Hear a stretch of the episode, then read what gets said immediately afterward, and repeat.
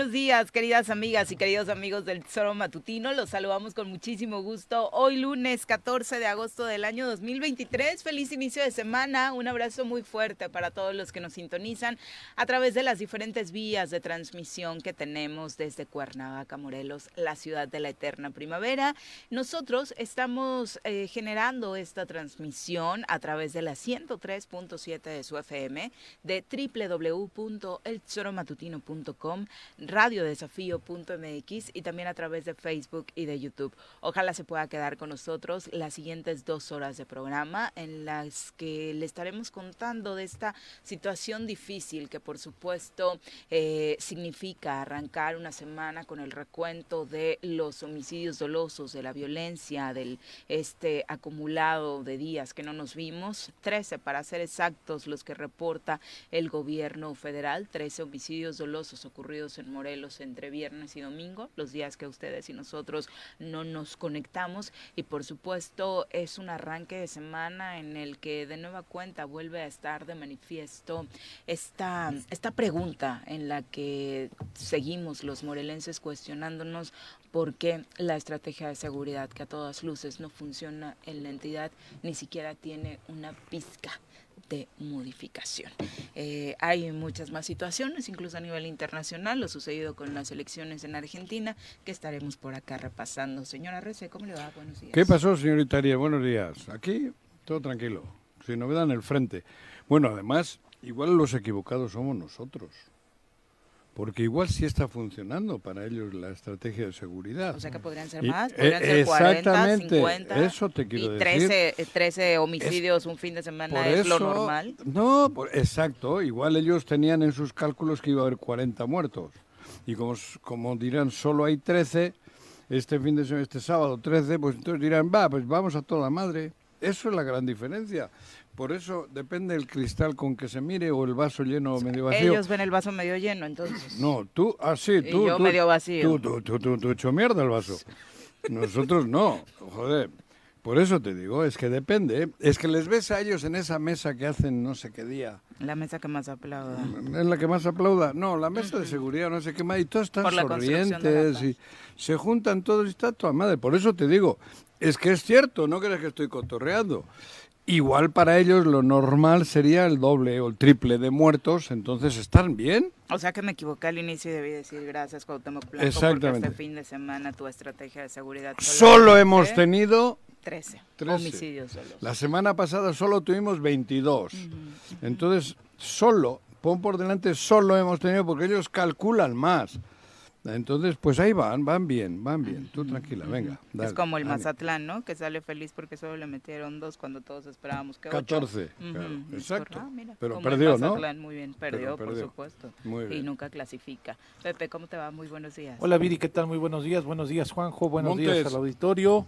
¿Qué Ayer vino el embajador de Estados Unidos. Don Ken Salazar. Estuvo ¿Se en otro taco? No, estuvo en misa ¿Con el obispo? con el obispo. No vino con ningún otro actor político. ¿Es católico? No sé, pues estuvo en misa, pareciera Porque que ahí sí. en Estados Unidos también son Ajá, protestantes, de ¿no? pronto tienen ahí la, Protestantes, la- ajá, eso, ¿no? esta, otra religión, pero estuvo acá el obispo, el obispo, el, Yo me acuerdo que el católico, embajador. los católicos eran los Kennedy. Ajá, sí, eran de los. Muy, famosos sí, sí, sí. eran católicos, ¿no? Y algunos otros, pero, Pero es- sí es llamó la atención que estuviera aquí en domingo, Mira. que se reuniera solamente con él. Con el No obispo. tenemos el dato que Joder, el obispo si le ha pasado lo que sabe la- de las Ay, creí que confesiones. ibas a decir si le ha pasado la charola y yo puro dolaruco, puro dolaruco. No, Le fue bien a la catedral. si le ha pasado la información, ¿Será? nota. La que sabe el obispo, Sí, la que sí. sabe quién. El obispo. Según el obispo sabe según- más según que la Ken. ficha de Ken Salazar, sí es Ken católico. es como Superman. Ken no era el novio Superman. de Barbie. El novio. El novio de El- Barbie. el- es el apellido Clark Kent. Ese era el, pues, el es Superman. Superman Ah, es apellido. Y este no se llama Clark. no. Este es no, Ken no. Salazar. Ken- ah, ah, Ken Es es, el nombre. nombre. Sí, sí, sí. Salazar. Y el de Superman es el apellido y Sí. con una letra además. Entonces, Y estuvo no, en misa, ¿eh? Mira, misa, qué emoción, sí. cabrón. De haber sabido bajo Mira, pues Pero- tal vez platicas con él algunas cosas en inglés. de lo que sabes ahí de Tres Marías. de Ahora que María, estás claro. puliendo tu inglés, estado. Ahora, sí. te hubiera ¿eh? venido maravilloso. My God, le hubiese dicho. Pero, sí, Pero pues, que será ya parte de la campaña nacional que trae el obispo para tratar de hacer ver lo que está mal en Morelos o de que es casualidad. Es que de Morelos habla, Pero pero nunca le menciona ajá. al gobernador. Sí, no. Debería de darse. El obispo igual no sabe que. Bueno, igual está como yo, que él no Tal tiene vez no sabe que gobernador. es de Morelos. Igual no sabe, ¿eh? No, no sabe que, la, que Cuernavaca está en Morelos. O que el gobernador es Cuauhtémoc, Ah, porque tal nunca lo será. menciona. Nunca lo menciona. No, pero pues le ayudó. a igual llegar, es. ¿no? Igual está ya tocado por Diosito también y Algo no así tiene podría pedo. ser, Algo así. podría ¿Cómo ser. se nota cuando alguien está tocado? ¿Eh? Por Jesus. Cuando- ¿Cómo se nota cuando alguien está tocado? Pues en este caso, cabrón. Intocable ya, ya lo tocó Diosito, ya intocable. Bueno, ¿qué sucedió este fin de semana? No era una exageración. El reporte de los tres homicidios dolosos de ayer en Ayala, Cuernavaca y Jutepec.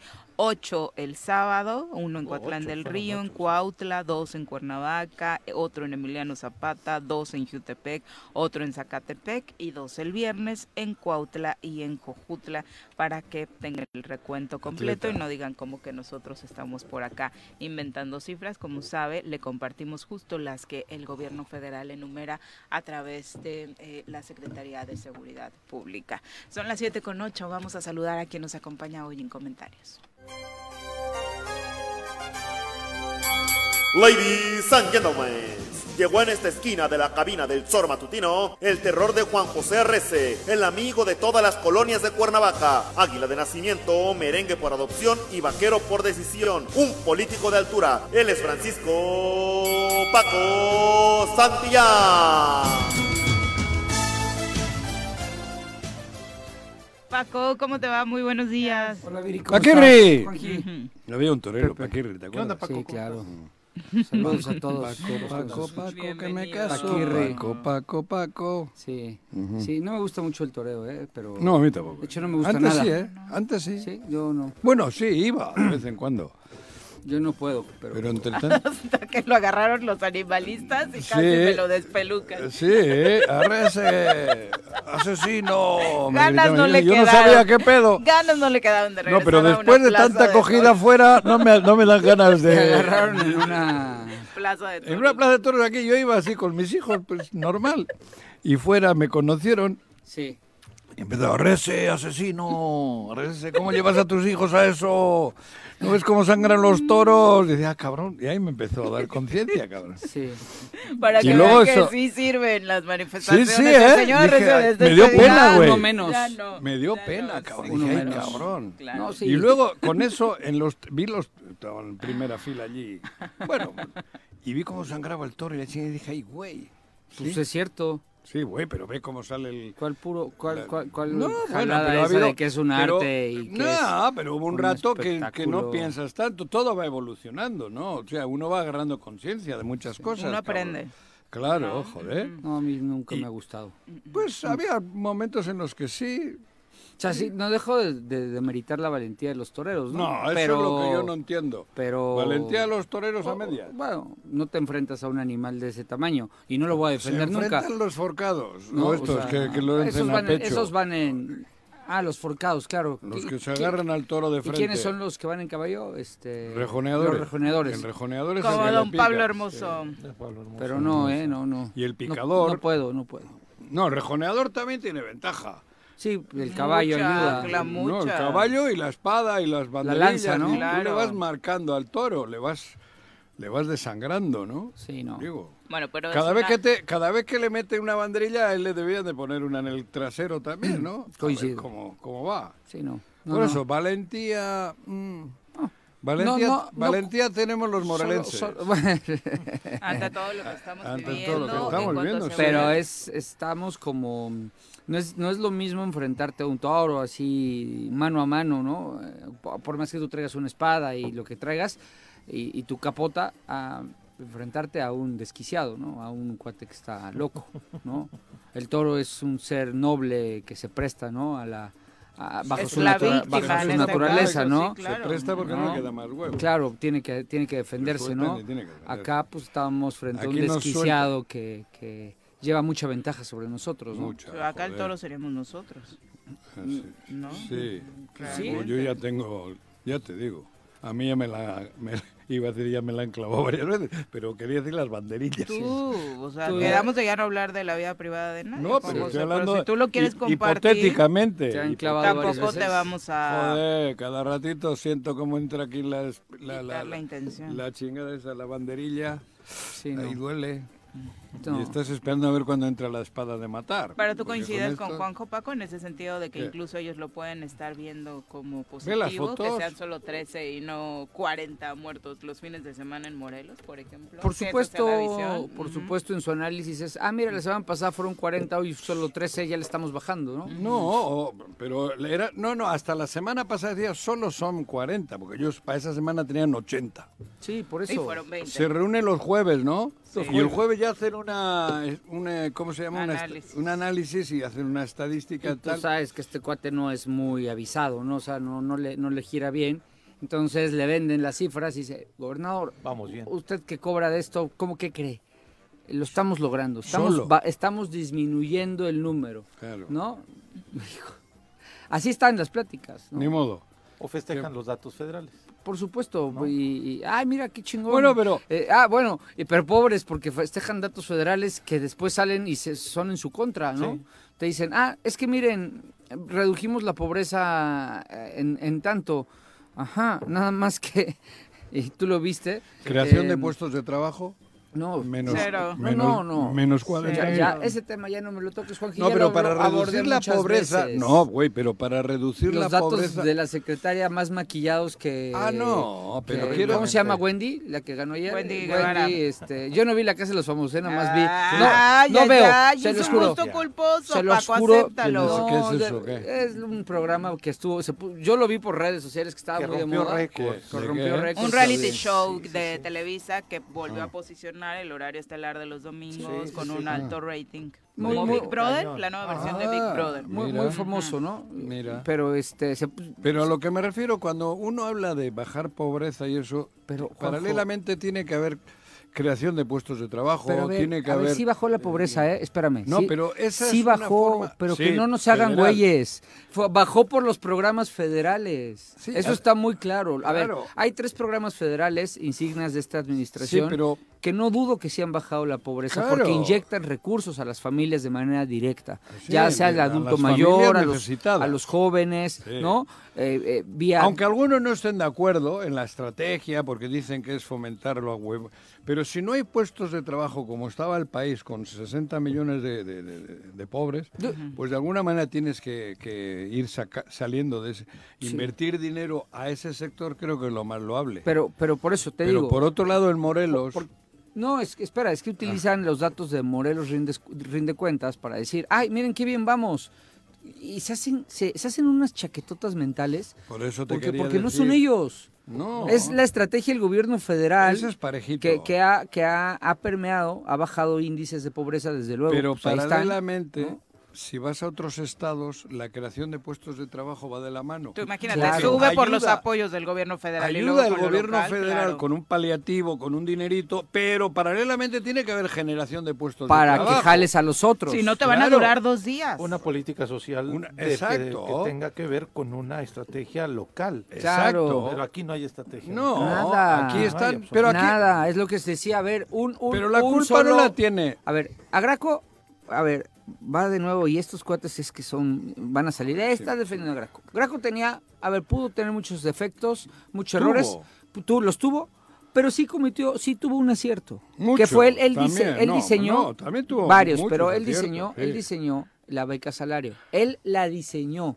¿No venía La- de Peña Nieto eso? La No, no, el no, dinero. no. Él, él la diseña Ah. y cada año iba a pelear el recurso de la beca Ah, salario sí. para traerlo a Morelos. Sí. Y de ahí también se, se- Es una- es el Fue antece- una antesala a lo de ahora, ¿no? a lo de jóvenes construyendo el futuro. Eso. Pero ese era un programa estatal. Sí, sí, estatal. con ideología, con... eh, aquí. Ajá, diseñado aquí, parido pa- aquí. parido aquí y para que se aplicara aquí. Ahora ya es nacional, ahora ya hay una Sí. estrategia nacional. Afortunadamente. Y lo que no saben decir estos es una, una, una, Una, estrategia, una acción. una acción, Una una, acción. local, no, que no se cuelguen Que del destaque. gobierno federal, que no se cuelguen del el dinero asunto federal. es que el gobierno federal les ayuda en Sí, eso, les sí, ayuda. sí, o sea, les luego. cubre. Porque sabíamos, digo, yo desde la mañanera esta que estuvo Viri, que la vamos a recordar toda la vida. No, en serio que la voy a... Yo la voy a recordar toda la vida, cabrón. Maldita la hora que fuimos. Y que habló. Pero... pero- No, bien. Ah, estuvo bien. No, sí, güey, pero ve, las consecuencias están siendo duras. Ve, A lo que voy. Ya déjate au- autoatentarte, ¿eh? Sí. No, sí, Ya, ya, ya, güey. Ya, Claro. ya, ya, este, por Sí, favor. Me salió caro. Y cabrón. también te fuiste a derechos humanos. Sí. También, ahí mandé También. otro, otro comando. Nada más, imagínate. Pero a lo que iba, ¿no? El gobierno federal, mientras necesite de, de este tipo en la Ciudad de México, le, le- le- le cubre con un manto y le sirve para que en la Ciudad de México todavía piensen que este es el Cuauhtémoc Blanco aquel, ¿no? Le lleve votos. Y mientras tanto, no, pero vamos a repetirlo siempre, pero es así. Le, le está cubriendo el gobierno federal a todas las cagadas de estos acá. Protegiéndole con ese manto que es esas acciones federales, ¿no? Pero nosotros que vivimos aquí sabemos que es que eso es Padecemos. Claro, pero además eso, es- solo es un manto. Porque la realidad es de que sin ese manto estaríamos todavía peor. Porque afortunadamente está el manto federal que cubre muchas de las 450.000 carencias que tenemos por este cabrón. Por, perdón, por, este, por el señor gobernador. Entonces, ya me han demandado. Tengo que tener cuidado, te juro. ¿Ah, sí? Sí, tu sí. ¿Por decir vocabulario. groserías? Sí, no, ellos, Por decirles específicamente. por decirles Algunas cosas. algunas sí. cosas. ¿Te ¿En serio? demandaron? Sí, Sí. ya me han informado de la... Tengo. Son, son muy sensibles. O sea, a ver, ¿qué dijeron? No, han metido una demanda contra mí, han presentado videos, o sea... es- Pero- es- pero- Consideran que han sido insultos los que Juanjo ha manifestado contra insultos ciento- hacia ciertos ellos, personajes. de- Pero, ¿y eso qué? Pues tengo otro proceso, cabrón. Pues- Pero, pero, pero... No, pero eso no tiene nada que ver con esto. A lo que voy es que, porque dije cabrón al gobernador y le debo de tratar con mucho más...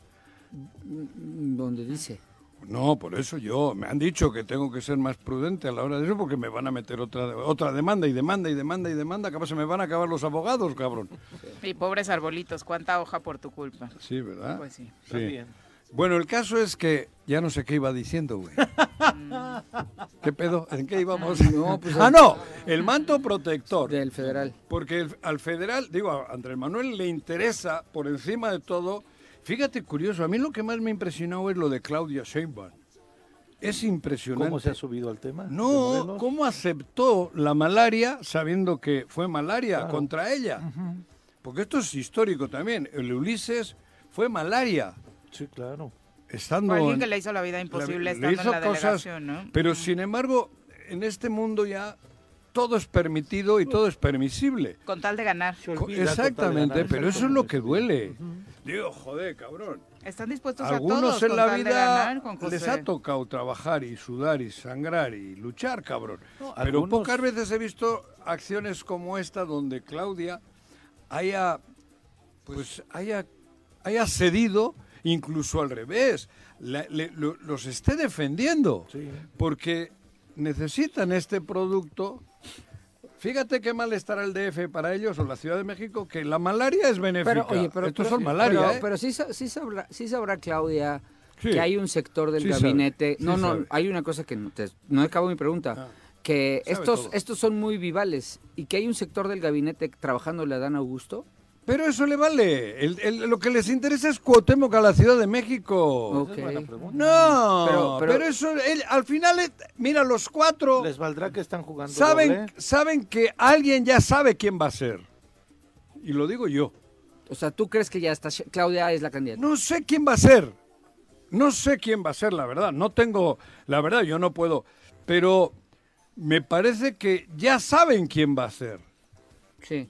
Creo yo. Pero, pero yo, yo lo Creo que yo, yo- y a lo mejor ahora me estoy metiendo en, en bronquitas, pero yo creo que todo es toda esta gran campaña que hay es para tenerle vigente a Morena en todo el país, porque aquí nadie más. no- bueno, ahora hay un poquito de la oposición, un poquito más Xochitl, levantó ya las, pero un poquito. la un poquito. expectativa. Sí, nada, pero un poquito. Ahí va, el, ahí va. el caso es que gratuitamente todos estamos metidos en la campaña de Morena, gratuitamente.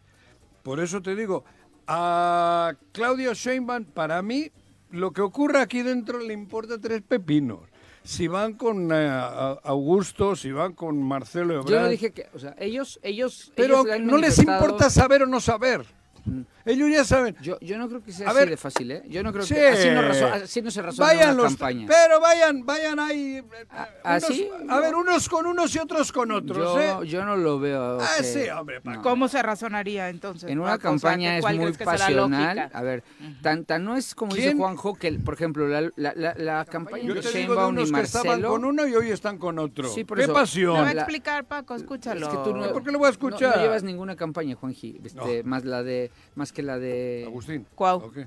No, la de Agustín. no te emociones, no estuviste en la de Agustín. ¿Agustín? ¿Qué Agustín habla? No, de, de Que Agustín estuviste el fin de de semana. güey. Que Agustín estuviste el fin de semana. Agusticidad. Casualmente estuve en Yautepec, güey, pero con- fue que pasé por ahí y me paré, güey. Agusticidad. No, a en ver, Juanjo, a, ver, Juanjo. presentación del Eh, la- torneo eh, en una campaña sí, sí hay pasión, tan es así que Sheinbaum y Marcelo están realmente confrontados. Eso no he ellos dicho yo que ellos sí no. se están dando con todo. Y cuando a ti te dicen, oye, tú estás apoyando a muerte a tal persona, pero resulta que tal persona sí te apoya, pero también está apoyando a Dan y también está apoyando a Marcelo, ¿eh? Está, está jugando con los tres, que no pasa con todos los gobernadores, ¿eh? Hay gobernadores que sí a- abi- de- abiertamente se han definido. una. No, de hecho, de hecho, aquí el que cobra de gobernador no ha salido a- abiertamente, como si ha pasado en Oaxaca, como su si ha pasado. sí. No, no, no, no, a ver, el, el, el, el que cuenta, a ver, Sí, pero su ¿Quién Bueno, tiene votos? que El que en marca Morelos, línea en la sí. familia son. ¿Viste a Sí Cuauhtémoc? no, pero sí estuvo más clara la presencia de gente del Yo- Ejecutivo ver, Estatal cuando con- Claudia yo- les yo- presta, Claudia, le prestan desde el recinto. Yo te y- puedo- yo te la puedo de la Pero ¿sabes lotería. Sí, claro, ¿no?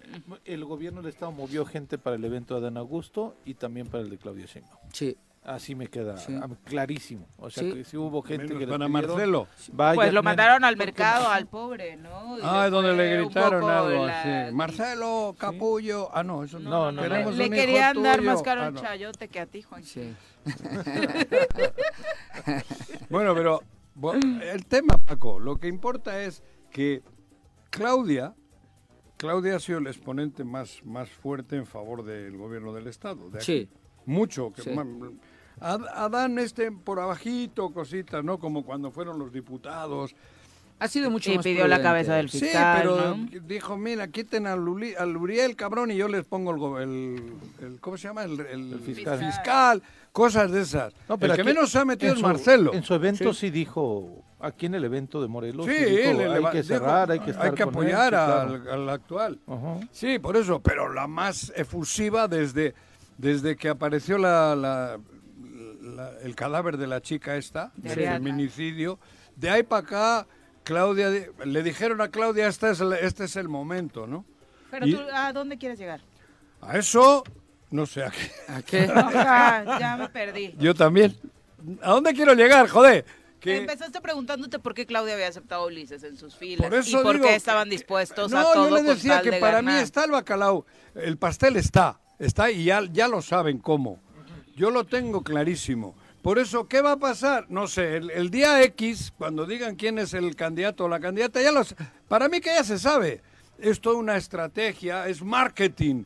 Todo esto es marketing. Pues sabes que las campañas internas son también para posicionar a los candidatos, ¿no? Eso, pero es marketing, es marketing para ruido, ruido. Pero en el fondo ya sabe alguien quién va a ser. Estoy seguro. Todo lo demás es marketing, mover, partidos de pretemporada buenos contra el Manchester, pa, pero luego la liga ya saben que va a ganar el Madrid o el Barcelona, cabrón. Estamos- Y aquí ya saben quién va a ser el campeón de liga. Eh, Digo, yo estoy seguro de eso. ¿Y qué necesitan para no perder el bastión de la Ciudad de México? Creen ellos, creen ellos que es Cuauhtémoc, que les puede dar tres o cuatro puntos de diferencia sobre la oposición y salvar el bastión.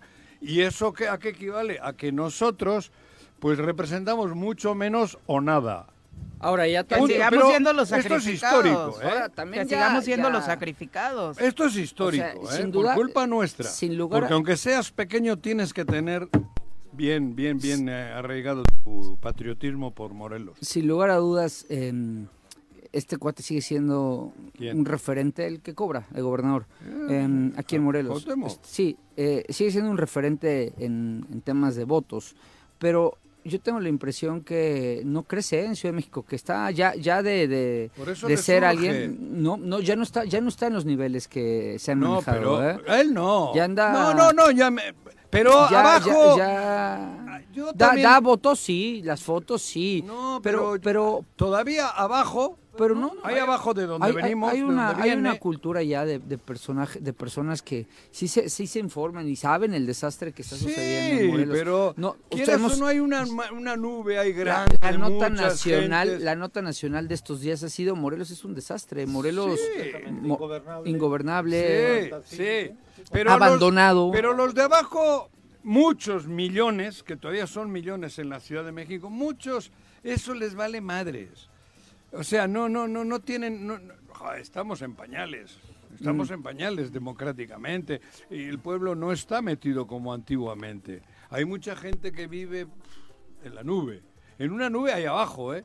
Sí. Y hay muchos que en el momento en que aparece o que quieren llevarlo, ahí van a estar. Se van a emocionar y ahí lo van a ir a tomar. se van a Eso tomar es lo que creen los ¿Crees? estrategas de, de- de- de Andrés Manuel. Eso es lo que creen. Que para eso, y entonces lo quieren llevar a consta de todo, pero sobre todo sacrificando. ¿Tú crees que a Andrés Manuel no le duele o, o no sabe lo que dijo el día de la mañanera? No, claro. Claro sabe- que lo sabe. todo lo que dice. Y, y se tiene que apachurrar el izquierdo y hasta el derecho. Porque sabe que en ese momento ay- le puso entre la espada y la pared, Viri. Pero tampoco Pero- se vio como muy reacio a querer cambiar de No, opinión. ¿eh? no, no, no, ni lo va a Ni hacer. lo ha hecho, al contrario. Pero ni lo va a hacer. Parece que... Pero él ya sabe que tiene que esforzarse en la respuesta.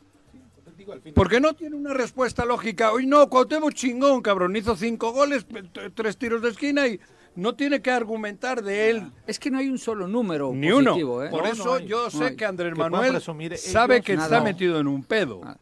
Porque O sea, tiene que mm. defender lo indefendible sabiendo pues que lo necesita. Pero yo no lo vi sufriendo, ¿eh? Al defender lo indefendible. Ay, Yo- yo- no. yo- yo- yo no fue lo larguita la, fue larguita la, la, la- la- fueron 18 casi 20 minutos, minutos, ¿eh? 18 minutos. Es histórico, ¿eh? yo, yo, yo no lo No, vi sí. tragando lumbre, ¿eh? No, joder, tragando lumbre nadie lo ve porque tiene la No, capacidad ajá, de pero el rostro desencajado y, y Sí. lo que transcurre después de Sí. las preguntas que... Bueno, al la charla que tuvimos Y con consecu- otros reporteros, la Sí. verdad es que fue como en un tono No, ya- ya- no tan no tan positivo, particularmente y luego- y como que hasta parece que termina sacando el enojo Y con ve la las consecuencias. Reforma, Con las ¿no? otras. Y tú ves las consecuencias, que no son consecuencias que él haya dictado, pero los demás... ¿Será?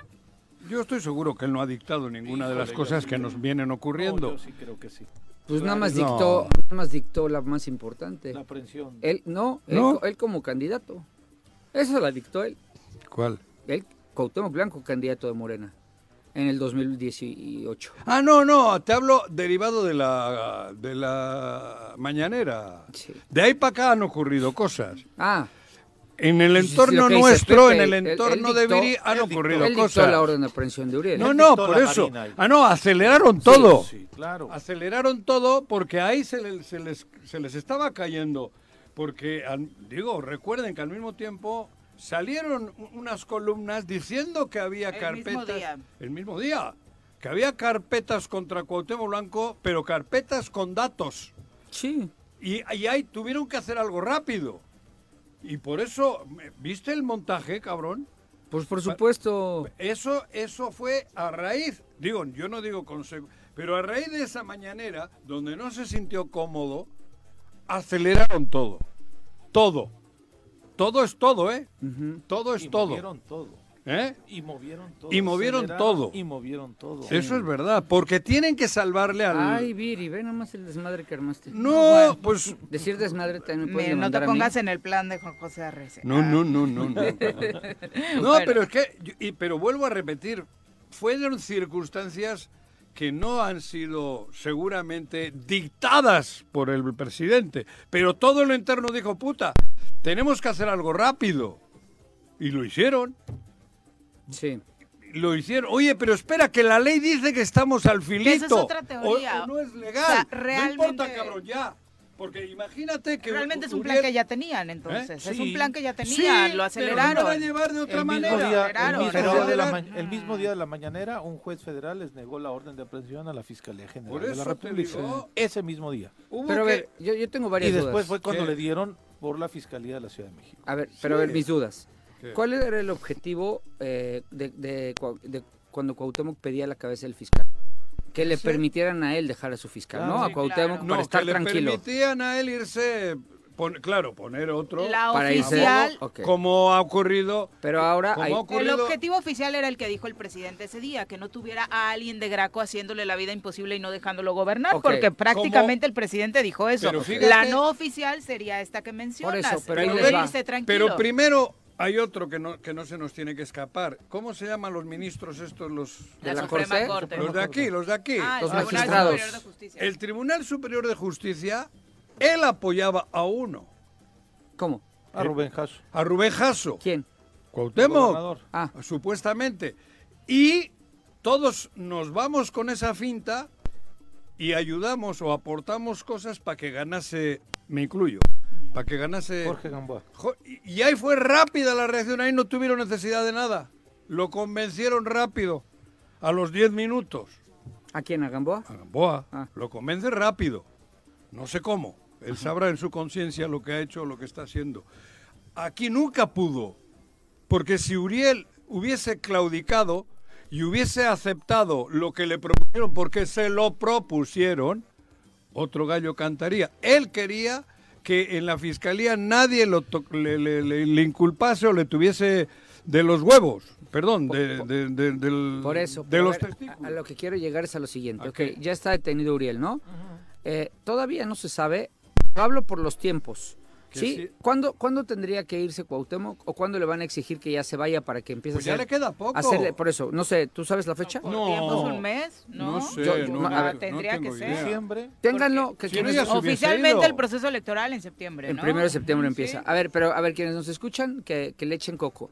Primero, no se sabe en qué momento Uriel ya puede ser sustituido, porque no ha habido un mandato judicial. No sé tampoco. Porque y se la puede llevar y larguísima. se, porque, porque en realidad él está sujeto a un proceso, pero no está sentenciado. Claro. ¿No? Y, y en este momento. Ah, luego, hay una controversia del ¿Cuánto Congreso. tiempo fue alcalde uno que estuvo en la cárcel? Porque siguió siendo... Este, Un Miranda. año, ¿no? Miranda, Un año, ¿no? Un año. Un año. dio el grito Sí. desde la cárcel. Ajá, por Todavía eso. lo dio ahí en- por teléfono, ¿no? Qué horror. bueno, esa es una. Dos, eh, el Congreso mete una controversia por la, por la violación. Bueno, su- vamos a ponerle supuesta, porque no está claro. O sea, es la Corte quien lo Sí, decidirá, no sí, yo. sí, por la supuesta violación a la autonomía federal de, De un- de- una entidad, de una entidad como Morelos. De, Por un parte- estado con otro. Un estado con De- otro. entre iguales, diríamos. Ok, y aunque todos andan bien contentos porque veo a los a los periodistas de, de Cuauhtémoc felices porque le ¿Son cayó la periodistas? son bueno los, los las plumas de Cuauhtémoc felices porque le cayó a, a, a Le- a Esa- Saldívar ¿Las le plumas cayó de la Cuauhtémoc no las tienen los austríacos o quién? ¿Dónde están? En El Viena. El penacho, El penacho. en Viena. en el, Sí. en Ahí el World, World Museum, yo estuve ahí, Eso, lo vi. En- los lo mexicanos, hubieras si vamos gratis los mexicanos, y eres mexicano, te dejan entrar gratis. lindo. Sí, sí, sí. No me diga. Sí, a mí en cuanto Con me escucharon hablar, es- pasaporte. me escucharon hablar español y, oye, ¿te identificas como mexicano? Sí, aquí está. Ah, pueden pasar gratis. Ay, pa' Nos- que veas. En ese museo. Ay, que qué veas. lindos, ¿eh? Regrésenlo. Sí, este, Sí, se para los digo como dato porque me pasó, ¿eh? En 2018. Véanlo desde acá. Pero bueno, Bueno. ya, ya hablando en serio, a ver, primero, no está resuelto en qué el estatus ju- judicial o jurídico de, de- de Uriel. Segundo, hay una controversia que van a tener que resolver antes de, de- de- de- del tema. Y Tercero, amparos, y espérame, una solicitud de amparo Tercero. también por él. ¿eh? Bueno, también. los, que ha metido el, varios. el amparo, el amparo eh, en torno a lo que va a pasar con Uriel. Luego, que tengan los 14 votos que necesiten el Congreso Para para, que- po- para para mandar nombrar o sea, de su la terna, terna. su terna, la que quiera. O sea, todos estos, estos cuatro elementos, Hacen que- hablando en términos reales, ya sin, sin chistes, Ah. hacen que, no sé, ¿cuánto tiempo te gusta? Lo que es un año. Ok, ¿le da tiempo? No. O sea, No, en- por eso van a acelerar. Ahora van a buscar algo más. o sea, Le surge que firme la renuncia. Lo tienen en un reclusorio. por eso, Para que se cague de miedo y firme. ok, y luego, Luego, todavía hay una controversia Esa es la primera. Luego, pues eh, con, dinero baila el perro, luego- ¿no? ¿Con qué baila Sí, el perro? con dinero. ¿El perro baila con dinero? El perro vale la co- el con dinero Mi baila Sky, el perro. mi Sky, aunque le des lana, no te va a bailar. Con ¿Quién? Mi croquetas, Sky. con croquetas sí. No. Le toca Bueno, sobre, cuando es- le toca Ahí sobre. está, sí. eso es- ahí está. Este, ¿Y, y eso? Y si no, al final igual se les... por eso, a ver, por eso te Se digo. tendrá que arriesgar. Por eso te digo, Hay o una sea, ruta jurídica hay- hay- que todavía que todavía se tiene Pero fíjese lo que jurídica hablamos, y que política, ¿eh? hay porque una faltan, no tienen acusación 14 votos grave. en el Congreso. Hay, hay miedo del que del gobernador El de moverse porque tiene delitos. Sí, claro. Buenos supuestos. Vamos a decir que otro Supuesto. Tiene carpetas. Tiene carpetas. carpeta, tiene Te van a acusar de No por eso. ya, Pero párale. fíjate de qué hablamos. La visita A mí conyugal, lo que ¿quién me duele hacer, es eh? que Porque en este momento necesiten de un supuesto delincuente para ganar votos. Eso en mi vida no lo hace, o sea, no pude en la época que me tocó vivir allá y ahora menos. Por eso. Me- se, se me está cayendo pero, el cielo. Pero, pero a lo que voy, ah, o sea, yo sé que tú estás sufriendo mucho, pero a lo Sí. que voy es. Digo, esa- sufrí mucho tampoco, pero sí me duele. Sufre. Mamón. Ah, Devuélveme a mi peje. no, eso ya es pedo ya lo sí, ya No, lo no. perdimos. A lo que voy es. No, yo no, yo no, yo es- no, yo todavía no tengo sé- mucha fe. no sé. Tengo fe en la Yo- 4T yo- yo en este partido- nacional, en este país, pero pero- hablo solo de Morelos. En este país he visto todo, todo. Pero lo que no me cuadra todavía es, ok, va, van a doblegar a los diputados. Pueden, pueden. Yo Sí. confío mucho en los diputados de Morena que están en el G15, que son cuatro. Son cuatro, ¿no? Beto, sí. Alejandra, Alejandro, Beto, Paola y Macrina. Y Macri. Yo creo mucho en ellos. ¿Los pueden doblar? Sí, sí los Sí. pueden doblar. Sí los pueden doblar. Y, sin dinero, ¿eh? A dos. Y sin dinero, ojo, ¿eh? Con candidaturas. La presión Sí, partidista, la presión ¿no? partidista. ¿no? O la Porque, porque ya, ya, ya lo dijo muy claro hasta Mario Delgado, ¿no? En torno a, a- Sí. a la- a su posición. le, inici- ¿no? eh, le querían iniciar el, proceso a Paola en su momento. en su momento. Pero Entonces si ya van, tuviesen ya, ya, ya esos cuatro pueden volverse nueve. Todavía les faltan cinco votos más, Sí. ¿no? Que vuelvo a lo mismo. Eh, hay de- de- del entorno pueden, a ver, al, al todo el entorno 4T, pues también le puede tocar a, a mi amiga Tania del PT, ¿no? Que, Obligatorio. Con, con el tema de, de ahí. La coalición. Y Aunque dio unas declaraciones fuertes Al panal. proceso, ¿no? al, a- al panal, exacto, Agust- pero Agustín no creo que se No, doble, he se dicho al panal. Sí, pero ah, van a presionar a Agustín y a, y a Verónica, desde luego. Digo porque van en coalición. Sí, ¿eh? claro, a eso voy, a eso voy. Y verde no hay ninguno, ¿no? No, no hay ninguno. No, no hay No, ninguno. hay ninguno. Pues hay cuántos juntas. Ahí- ahí van- no, no, van Agustín no lo va a hacer. 10, Tania, y yo creo que Agustín no, no, No sé la otra no chica, se la la jala. Y ¿sabes no qué? Y también hay que decirlo, ¿eh? No pueden poner, y lo digo como, a ver, yo soy militante de Nueva Alianza, y tengo derecho a hablar de Nueva Alianza pleno. Y mal haría la dirigencia estatal de Nueva Alianza en presionar a Agustín cuando saben lo que lo necesitan en la próxima elección. Y me da igual si se enoja mi amigo el dirigente, pero claro, ahí, ahí sí te juegas mucho. Porque yo de los otros entiendo que con Morena eh, tienen, porque les da mucha votación. Claro. Pero si Nueva Alianza se presta a esto, cuidado, ¿eh? porque Agustín les dio el registro. Les guste o no, así Sí, como pero- Beto se lo dio al PRI, hay personajes que les están dando el registro a los partidos. Claro, entonces, pero- pero entonces ya- la presión a Agustín puede ser muy delicada por parte y se lo y, y perdón que esto debería decirlo a lo mejor en un contexto más privado al dirigente de Nueva Alianza que es mi amigo, pero como pues, no les importa mucho lo que Aprovechando el viaje, nos a- debe estar aprovechando que ando aquí, como no les importa mucho no buscarme, se lo digo vía pública. Cuidado si presionan a Agustín, porque se quedan. Ya hasta me sale el tono de Juanjo, tantos años con él. Cuidado y si le ¿Se sale, quedan? ya, qué pedo, Juanjo, Sí. ya me, ya me impregnaste tu ¿Habéis pensado acentillo. antes en eso? Dale. Hostia, ¿no? Te Este, pre- presionar a Agustín puede ser muy delicado porque están en una línea muy delgadita, ¿no? Eh, Porque Agustín y Vero tienen votos, ¿eh? Y presionar los demás le puede generar a Nueva Alianza una consecuencia muy, Pero muy, muy van a crítica. Nacional, el- el- el- bueno, aunque el... Panales el- nada más estatal. No tiene, eso te iba a decir, no, No tiene el registro nacional. No tienen registro nacional. Que, en manda, los- que manda el dirigente del CENTE. En los estados O sea, donde... que Nueva Alianza, el dirigente del CENTE, hoy por hoy, hoy, en Sí, mis sí, épocas era diferente. en el Estado En mi época, México. en mi época el dirigente del CENTE y, y tu servidor siendo presidente, acordábamos y nos íbamos de la mano siempre. Hoy no. Hoy, hoy manda el dirigente del CENTE plenamente de Sí, Nueva Alianza, ¿no? sí. Entonces, Ya son las Cuidado. 7.40 de la mañana, nos vamos a ¿Ya? nuestra primera pausa. Pasaron 40 minutos y no le recordaste el marcador del fin de semana. Atlético de Bilbao 0, Atlético de Bilbao Real. Madrid 2. Atle- para Con medio Madrid sí, en la banca, Lesionado.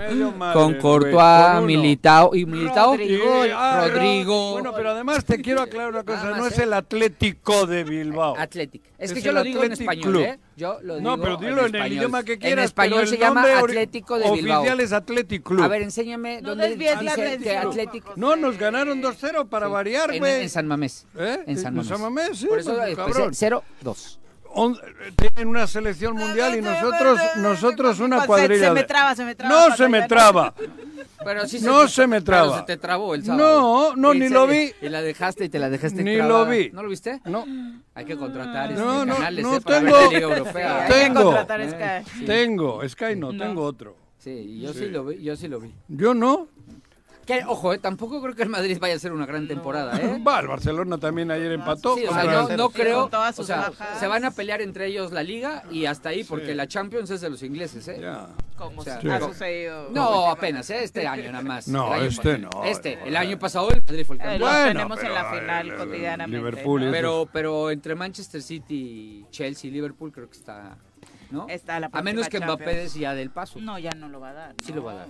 Sí, lo, tranquila, No vas sé, a ver, Viri. No me encantaría, a mí me encantaría. Lo llevo esperando dos Es más, años, pero. es más, Ojalá vaya. Yo te juego lo sí, que quieras. con ese a que Mbappé, ¿Este año ya? A que Mbappé.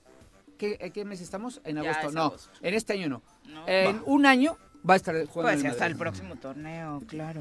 Pero va a estar- 7:42. va para el Madrid, ¿eh? Salazar Sí, fue claro. al Museo Regional también, ¿eh? Ya sacó- Hizo guía turística, ¿no? Sí, el embajador. Sacó, sí, Mm. sacó ya un comunicado del por qué vino para acá. ¿Fue a dónde? Pero bueno, al Palacio Cortés.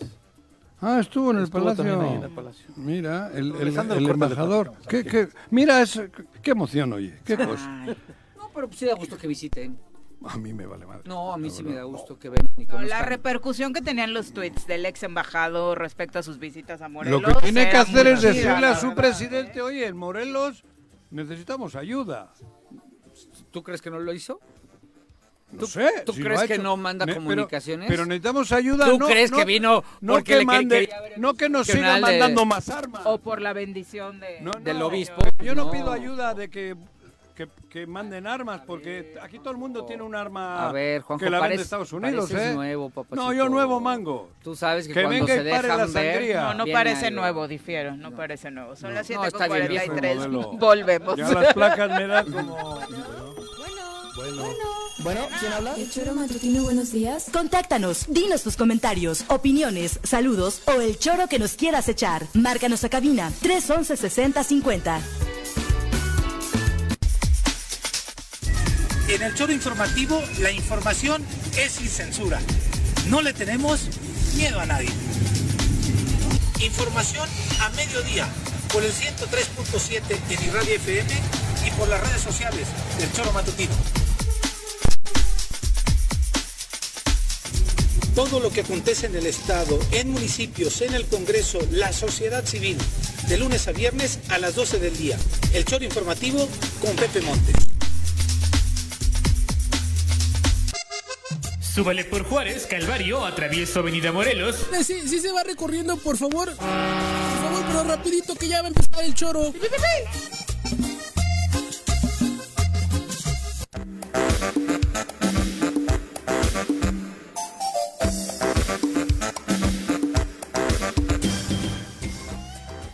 48 de la mañana, gracias por continuar con nosotros. Saludos para todos los que nos están escribiendo desde tempranito. Gracias por participar con sus opiniones, comentarios, reflexiones. Profe Arnaldo Pozas, Genaro Sánchez, con buenos deseos para este arranque de semana, al igual que José Luis Ríos y Máximo Javier López Espíndola. Chacho Matarse Suma, Vero García, querida Vero, un abrazo.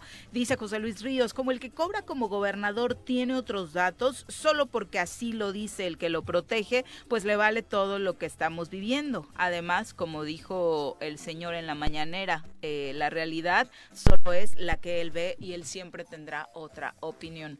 Y insistimos, no solamente son opiniones, ahí están los datos que el mismo gobierno federal comparte, al menos en materia de seguridad.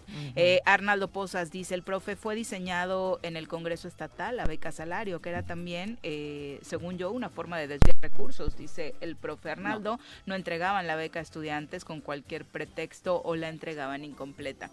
Pues la verdad es que en su momento creo que fue una política pública que... La, la, no la diseñó a mi profe querido, eh, no la diseñó el Congreso, la diseñó el Ejecutivo, obvio tenía que tener la aprobación del Congreso y el recurso era federal.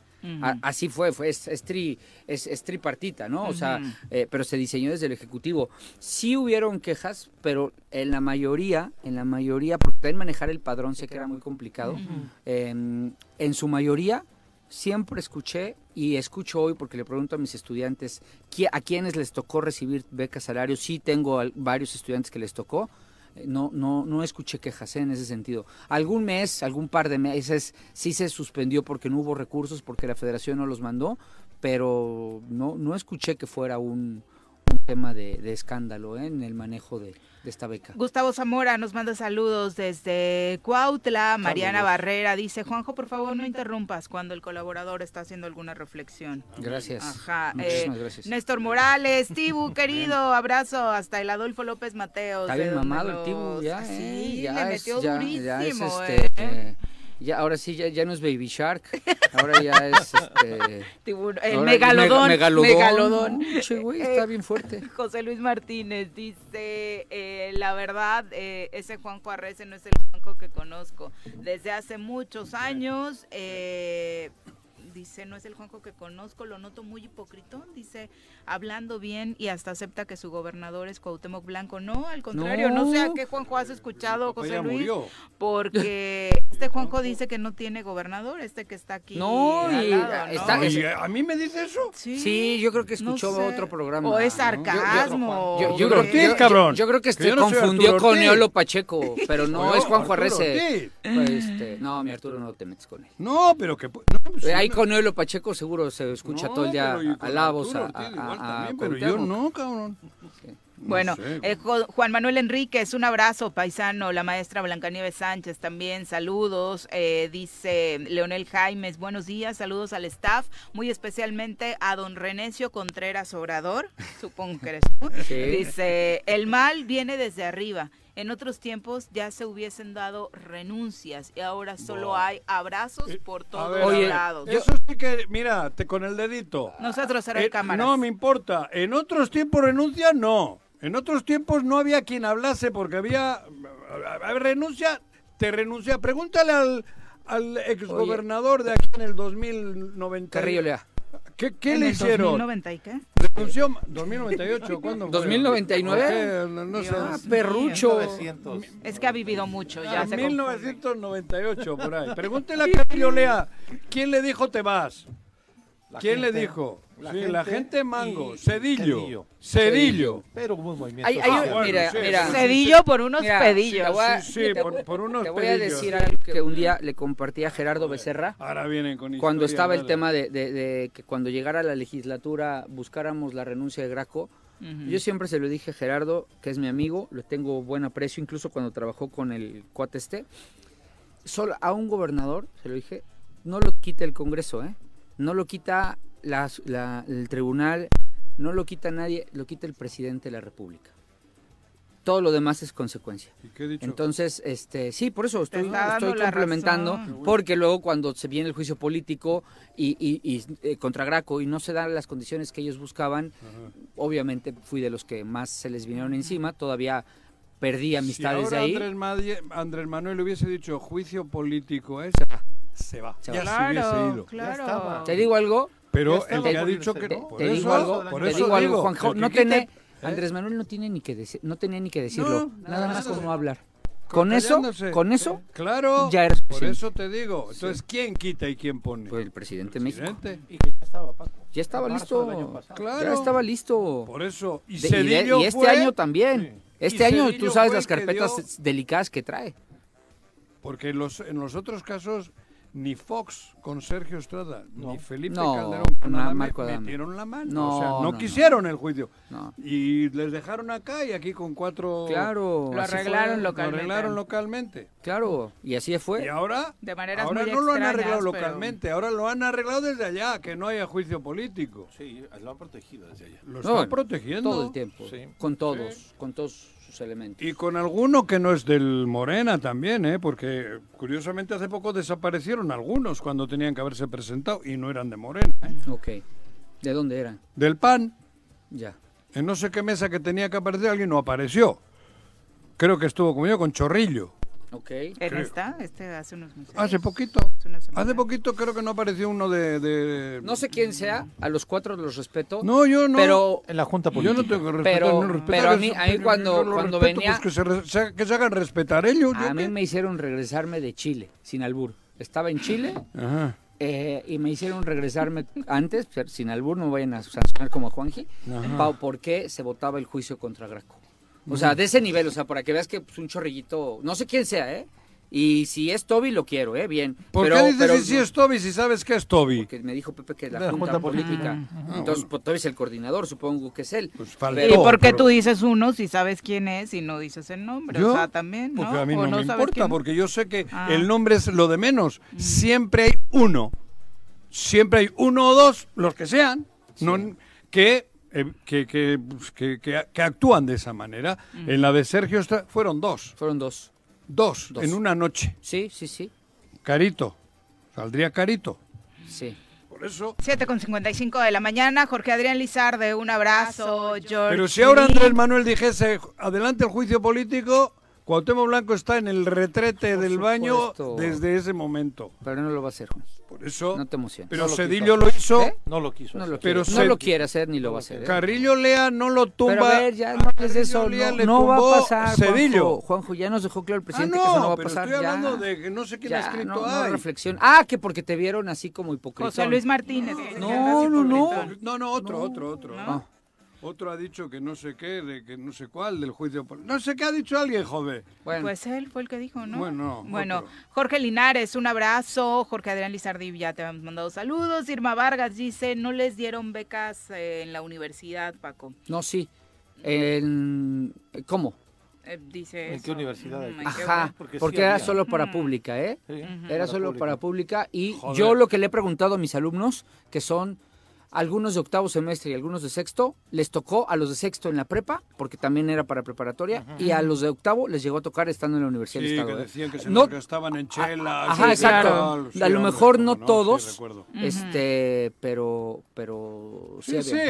Paco Carzu, un abrazo, dice saludos, buen día, haya sido como haya sido el dueño de la liga AMLO, tiene otros datos sobre el partido que se está jugando en Morelos. Pues probablemente. Exacto, es correcto. Sí, Son las pero 7 con la culpa tiene el 56. público, ¿eh? Nos vamos a una... Ah, bueno, también eh, a través de Twitter el Barto nos dice que eh, nos escucha desde eh, Far, Far Away, muy, muy lejano, pero dice muchos muertos en Morelos todos los días. Es lo que sigo escuchando de esa de, del Estado. Qué mal tienen los gobernantes de los tres niveles de gobierno y de los tres poderes al Estado. Un abrazo hasta todos, a todos, hasta Barto. Juanjo. Hasta. Juanjo. Son las 7 con 57, vamos a pausa, volvemos con más. Los héroes vuelven al show después del corte.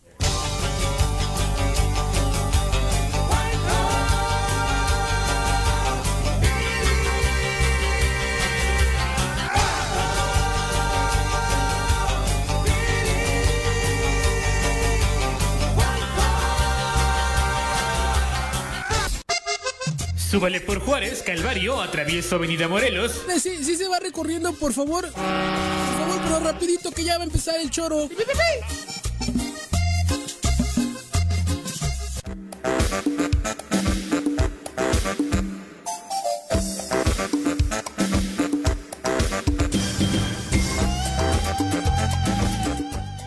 Gracias por continuar con nosotros. Son las 8 de la mañana en puntito. Vamos a entrevista. Ya nos acompaña en cabina el diputado federal Jorge Toledo, a quien recibimos con muchísimo gusto en cabina, diputado federal por Morena. Bienvenido, Muchas Jorge. gracias, Buenos muchas días. gracias estar por acá con ustedes, contigo, Pepe, Paco y bueno, por supuesto diputado. acá con Juanjo. ¿Qué onda? ¿Cómo van las cosas? Pues bien, vamos, eh, estamos aprovechando mucho este receso que tenemos, digo, a pesar de las condiciones eh, pues tensas, lamentables en el Estado, pues nosotros nos enfocamos en la tarea que tenemos, no hay pretexto para no hacer el trabajo y en eso andamos. La verdad es que siempre es un honor poder ostentar un cargo como el que tenemos el día de hoy y creo que hay que aprovechar hasta la última gota del tiempo que tenemos para cumplir con ese encargo. ¿Qué actividades, por ejemplo, en este receso, Jorge? ¿A qué te has enfocado? Mira, hay una narrativa bien eh, clara que tenemos desde que decidimos hacer esta campaña que la gente nos reclamaba con el tema de la presencia de los diputados federales. Es una condición, diríamos, natural, pero que no hay que normalizar. El tema de tener que estar en San Lázaro de pronto deja eh, poco espacio para tener eh, ahí recorridos con la gente y nos hemos puesto como una meta en este periodo de receso el poder tener actividades constantes en Cuernavaca. Llevamos una rachita del día de hoy, 78 días ininterrumpidos, con acciones directas en el territorio en Cuernavaca. Y bueno, van desde talleres, desde programas Pero- de subsidio de alimentos, etcétera. Ay, ay, te voy a cortar. Sí, sí, sí, adelante. Por ahí. Fiel a la costumbre. ustedes están aquí trabajando, Morena, tú, tal, y no sé si alguien más, pero no se siente. Digo, lo digo a Chile. Cuernavaca, hablo de Cuernavaca como que es un lugar donde no, no tiene la, la fuerza o no tiene la claridad como en otras partes del estado o del país. Aquí hoy todavía dicen que va a volver a ganar la derecha o diríamos el- la otra coalición, porque Cuernavaca, ¿qué pasa en Cuernavaca? Más bien, te, te resumo. No, pues mira, yo creo Al que Chile, justo ¿eh? tiene ¿Qué que pasa ver- en Cuernavaca? Porque Cuernavaca no la yo no la siento así como que muy definida en Morena. No, bueno, mira, yo creo que más allá del tema partidista, que es un- una idea muy importante, sí tiene mucho que ver cómo a pesar justamente de las condiciones que se tienen a nivel estatal y a nivel municipal, Mm. hay un reconocimiento por el proyecto político. Te lo digo porque Ujú. justamente estas acciones que nosotros llevamos a cabo eh, cuentan con un apoyo importante de la gente y estamos tratando de darle la vuelta a una condición muy importante que tiene que ver justo con la organización. No es nada más el proyecto político de tres años ni las actividades que se puedan generar en un receso sino cómo se invita a la gente a que participe en un proyecto político Pero de este concepto llamado construcción de poder sí, popular. Pero no tiene- falta alguien o, al- o mujeres, hombres que, que realmente s- tengan esa fortaleza. Puede ser, Pregunto, ¿eh? puede ser, pero yo creo que es aún más importante la construcción justamente de un proyecto porque entiendo esta parte de querer tener nombres, de querer tener ahí perfiles que es importante, pero pero nos día, podemos ir hacia una cuestión en donde si la persona se acaba, se acaba el proyecto, Eso. que es algo que estamos enfrentando ahorita a nivel federal Claro. con el liderazgo de Andrés Manuel, que necesitamos construir un montón de liderazgos, pero más Pero insisto que, vayan los de la liderazgos mano. es la Porque organización. si construyes liderazgos que no son, que no, que no comulgan o que no tienen esa ideología, está cabrón porque va a caer. Claro. O sea, tienen que ir de la mano. Así Si no sumar liderazgos por sumar, que Claro. también ha sucedido mucho, Pero Jorge. Es, sincero, pero, ¿no? pero- pero me refiero Pues a liderazgos no, no Sí. nada más de actores políticos, sino de la gente. A veces la gente es el gran ausente de los proyectos políticos Sí. y lo que nosotros estamos tratando de construir con estas 100 acciones durante estos 100 días no lo vamos a acabar, por supuesto, pero es ese granito de arena que dejamos como antecedente Ajá. de que quien venga después no diga que no se puede que no diga que no se pueden hacer las acciones que nosotros estamos llevando a cabo, que además, insisto, tratamos de despojar lo más que podemos de la narrativa clientelar, corporativista, que ya estamos acostumbrados lamentablemente a ver y que el día de hoy podamos sacar adelante. Por ejemplo, justo algo que nos llena de mucho orgullo de estas 100 acciones que estamos llevando a cabo es que justamente el día sábado, en conjunto con diferentes organizaciones, con despachos de arquitectos, liderazgos pues de las colonias, estamos arrancando eh, los trabajos del comedor comunitario en la colonia Ricardo Flores Magón, que es un esfuerzo, no diría inédito, pero sí que no es, digamos, la medida de las cosas, en donde estamos buscando ¿En qué consiste? diferente es un comedor comunitario que va a albergar diferentes actividades pero que está generado desde la participación de la sociedad civil organizada Comedor. desde las vecinas y ¿Va a haber vecinos así es así es es un es un No, es parte es que- parte Es que ha de una no sé qué, me ha hay- con- me, ha es- confundido porque no ha dicho Justo un esto es- comedor donde... Ya suelten a Juanji. Esto es No, parte de una de no, un gran. Plan de regeneración urbana, que es algo también de, la- de lo que adolece Cuernavaca. ¿De qué nos sirve tener liderazgos que hablen de proyectos y tal, pero no mueven algo. No sé qué proyecto ustedes recuerden que ha tenido que ver con obra pública, con infraestructura real, serio y que le beneficie a la gente. Entonces, bueno, el tema aquí es que muchas veces desde la política es muy complicado generar planes de desarrollo reales que sean serios y el día de hoy lo que podemos hacer es eh, acercarnos a estas personas que tienen todo el conocimiento técnico, que tienen toda esa capacidad y que están sacando adelante un plan bien interesante para ordenar una de las colonias más emblemáticas, más combativas, pero sobre todo más representativas de Cuernavaca. Así es. ¿Dónde está la Flores este, Magón, Este enclavado ahí. No, déjalo, déjalo, porque quiere ser alcalde. A ver. de galería. Ah, muy bien. Bueno, justamente tiene esta condición de que es una... Bueno, bueno, en la Flores Magón. Por ahí entras. Es una colonia popular. Te iba a decir una grosería. Este. ¿Y dónde tienes él? Por ahí entra. Además de que es una colonia representativa, cuenta justamente con estas características. Alberga eh, muchas áreas de producción, ¿no? Las plazas que están ahí, las fábricas. Y bueno, la gente que está eh, ya acostumbrada a revisar este tipo de proyectos, pues bueno, ha participado. Nos cuentan el despacho Guido Arquitectos, es el que ha estado colaborando ahí para revisar cuáles son los planes, qué mejoras necesita la colonia y lo han hecho en dinámicas bien interesantes. Fíjate que yo me atrevo a decir que ni siquiera los gobiernos municipales han logrado hacer, porque van, se sientan con asambleas, hacen pues un proceso en donde la gente decide qué es lo que quiere hacer, qué es lo mejor, pero de la mano de la experiencia y del conocimiento técnico. deberían de estar los regidores, ¿no? así es, así es. Entonces estamos justo, digo que no es un ejercicio inédito, probablemente, quizá haya habido algunos esfuerzos, pero lo que celebramos de este tipo de acciones es que podamos eh, reunirnos una serie de diputados. Dijimos, vamos a entrarle, compañeros como el diputado Klaus Ritter, la diputada Alejandra Pani, decidieron entrarle, el regidor Jesús, por ejemplo, y por supuesto nuestro amigo Rabín, entramos en, una tema, en un tema de decir, bueno, hay que buscar cómo le hacemos para que esto se construya, porque es, una, es un buen ejercicio, no nada más el tema del esfuerzo del despacho, sino de la gente que se ha sumado a esta necesidad de sacar adelante un proyecto de regeneración tan importante como este. Oye, y definitivamente todos estos esfuerzos también van a encontrar como una fórmula para que las propuestas, peticiones de la gente sean trasladadas en este último año legislativo. Así es, así es, justo es lo que decíamos. Mira, el tema de sacamos un concurso de deletreo hace unos que de hecho nos hicieron el gran favor aquí de, también ayudarnos a darle difusión fue un gran, gran acercamiento con las escuelas. Yo de repente veo por ahí algunos espectaculares de algunas personas impresentables que no les vamos a hacer el caldo gordo, pero que dice que están, que están, que, están haciendo acciones, concretando acciones a favor de la educación. Y yo digo, ¿cuál acción están haciendo a favor de la educación? Si yo voy a todas las escuelas públicas de Cuernavaca y vemos que no tienen pues ni pintura para resanar, para estar ahí eh, teniendo un espacio digno, no tienen, carecen de muchísimas cosas y hay un aparato que no está haciendo el trabajo. Entonces decimos, bueno, ¿cómo estos esfuerzos pueden eh, trasladarse a iniciativas de entrada al tema del presupuesto. Nosotros decimos, claro, nosotros tenemos la,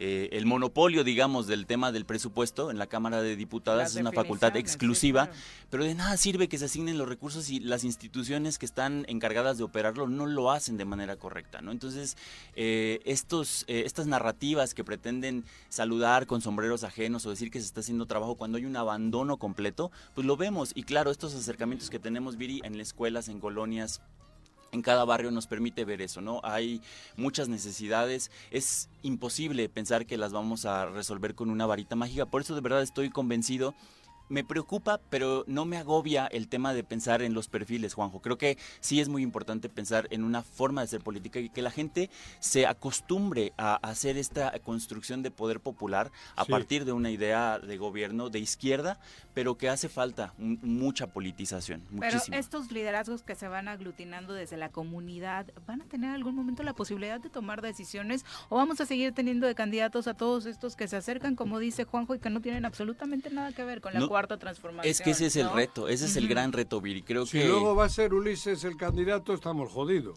Bueno, creo Digo, al Chile. No, sí, yo... Ulises o Pepita. Yo creo que está muy claro que en Morelos tenemos dos proyectos Tú vas a estar haciendo esta chambita y luego te van a poner un sinvergüenza al frente y no, pero lo tengo que decir porque yo estoy No, yo sé, yo sé. Estoy que me lleva la Y que no va a aterrizar ninguna vemos, de esas Vemos que hay dos proyectos en Morelos y creo que todos quienes estamos o hemos estado involucrados en la política los vemos muy bien. En Morena.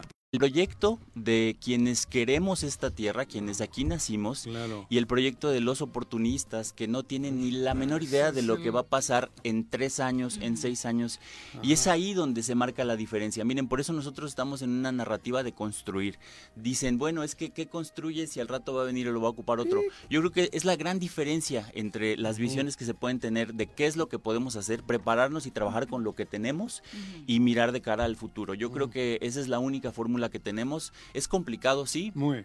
Pero el trabajo me parece que de pronto está más bien en la raíz, porque si no, en verdad, no podemos depender de que venga una persona eh, tocada, ¿no? Este, por los dioses y que venga y tenga como aquí ya todo resuelto, tenga las fórmulas para resolverlo, sino ver cómo lo construimos entre todos. Esa es la única manera de, construir. ¿eh? Sí, sí, sí, yo creo que estamos en una coyuntura muy importante y esto va a ser una gran lección. Creo que en el siglo ha arrancado con varios cambios a nivel internacional y nacional y creo que debemos aprender de esas lecciones para ver cómo enfrentamos lo que nos resta todavía, que es un gran, gran tramo y que no podemos prescindir de nada, no podemos eh, hacer a un lado la opinión del vecino, no podemos hacer la opinión de, un trabajador de lado, no podemos pues... Eh, Tengo que decirte porque a mí me preocupa que todo eso que ustedes hacen, que suena tan bien y que creo que es lo que se debe hacer, lo aproveche otro. Porque entonces sería una colaboración, o sea, sería una nos parte la madre. Digo, hablo a mí, a muchos, en, Cuernavaca, güey, o en, en, el Estado. Si toda esa buena chamba, todo eso que se debe de hacer, como creo que la 4T lo tiene que hacer, si luego, silenciosamente, lo van a aprovechar unos sinvergüenzas, estamos metidos en un pedo. Sí, digo, de verdad, perdón. No, no, no, y tienes razón y coincido. Hablando. Pero mira, de verdad, sin, sin, caer en un si tema. ustedes no, no se ponen más sin, firmes. Sin, caer en un tema de ingenuidad, Juanjo, eh, creo que sí es bien importante pensar en esa vía de la gente organizada. La izquierda de verdad no va a resolver ninguna cuestión a partir de un solo liderazgo. Creo que el empoderamiento de la gente, ya la gente lo dirá, nosotros no sabemos a dónde va a derivar esta, cuestión. Así es, así es. Entonces, esa fórmula se puede replicar. Yo creo que el tema de la movilización, de la agitación social, es algo que algunos actores no se están dando cuenta y creen que se van a ir por esa avenida de la impunidad. Y yo pienso que si hacemos este trabajo que justamente recoge y que haga clic con los deseos de la gente, podemos tener esa autoridad moral de generar. Yo creo que sí, Juanjo, yo creo que es... No lo arreglan todo con Mira, yo pienso que los fenómenos sociales tienen un comportamiento bien extraño. Yo me atrevería a decir que de pronto surgen cuando más, dicen que cuando más oscura se ve la noche es cuando ya está a punto de amanecer.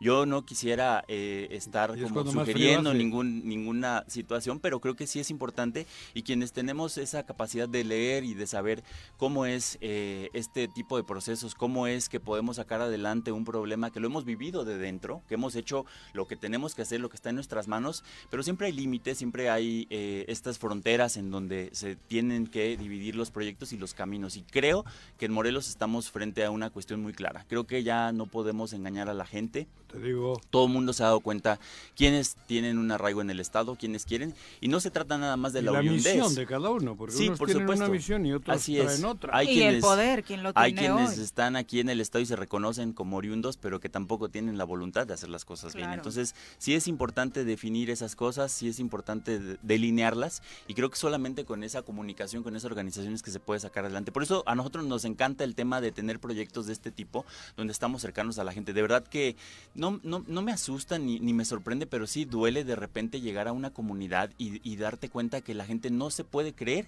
que el diputado federal esté ahí, porque nunca lo nunca habían estado, Intocable. o que haya alguien representante de Morena, porque su visión de Morena son las mañaneras. Justamente por esa ausencia de liderazgos locales, la única referencia que tienen de qué, de qué es Morena o qué es el proyecto político que encabeza el Y presidente. que luego tía Licha sea alcaldesa. Mira, yo creo que eso, eh, de verdad, o sea, no me, no me, no me asusta para nada. De verdad sí. que no me asusta A porque sí. creo que hay A las sí. condiciones para podernos organizar. Mira, podemos elegir entre dos caminos, en el quedarnos inmóviles, ¿no? Pasmados con la situación, que es grave y que por supuesto que preocupa, Ah. Claro que preocupa, pero creo que eso es también a lo que le apuestan ellos, a, a generar ese pánico, ese miedo, a Lo que, que solo bien, estemos claro. resistiendo. Mm. Hay esas dos condiciones, de verdad, es un tema muy, muy natural. El miedo nos paraliza, pero creo que en un escenario en el que sabemos que todavía las cosas están en nuestras manos, que podemos salir, que podemos hablar como lo haces tú, como lo, con toda la denuncia que se hace, los señalamientos, es importante y es una forma de resistir, pero también de construir. Depende mucho el mensaje. Creo que si tenemos dos eh, opciones, la de destruir y construir, nosotros siempre vamos a optar por la de construir, a pesar de las condiciones y de cómo se vea adverso el escenario. Está bien. Te, te escucho muy optimista, sinceramente, ante las noticias recientes que Ah. hemos recibido de Morena a nivel local, particularmente con esta nueva dirigencia, delegado estatal, en funciones de presidente y demás, que no tiene nada que ver con esto que nos estás contando, pues sí dista mucho de que la gente, particularmente la que no está tan inmiscuida en la vida interna de Morena, pueda tener este optimismo. Pues sí, mira, yo creo que se trata mucho de, es un trabajo enorme que tenemos, de verdad, es estar en la calle, es estar hablando con la gente, es buscar, como No dice nuestro presidente, fácil. que no se diga no- adiós a la no hubiese- esperanza. ¿No sería más fácil si todo hubiese sido morena? Sí, claro, que todo sería más fácil. Mira, hay Por mucho eso en, el que es que escenario no entiendo. pues bueno, Complicarse hay- así cuando... Digo la verdad.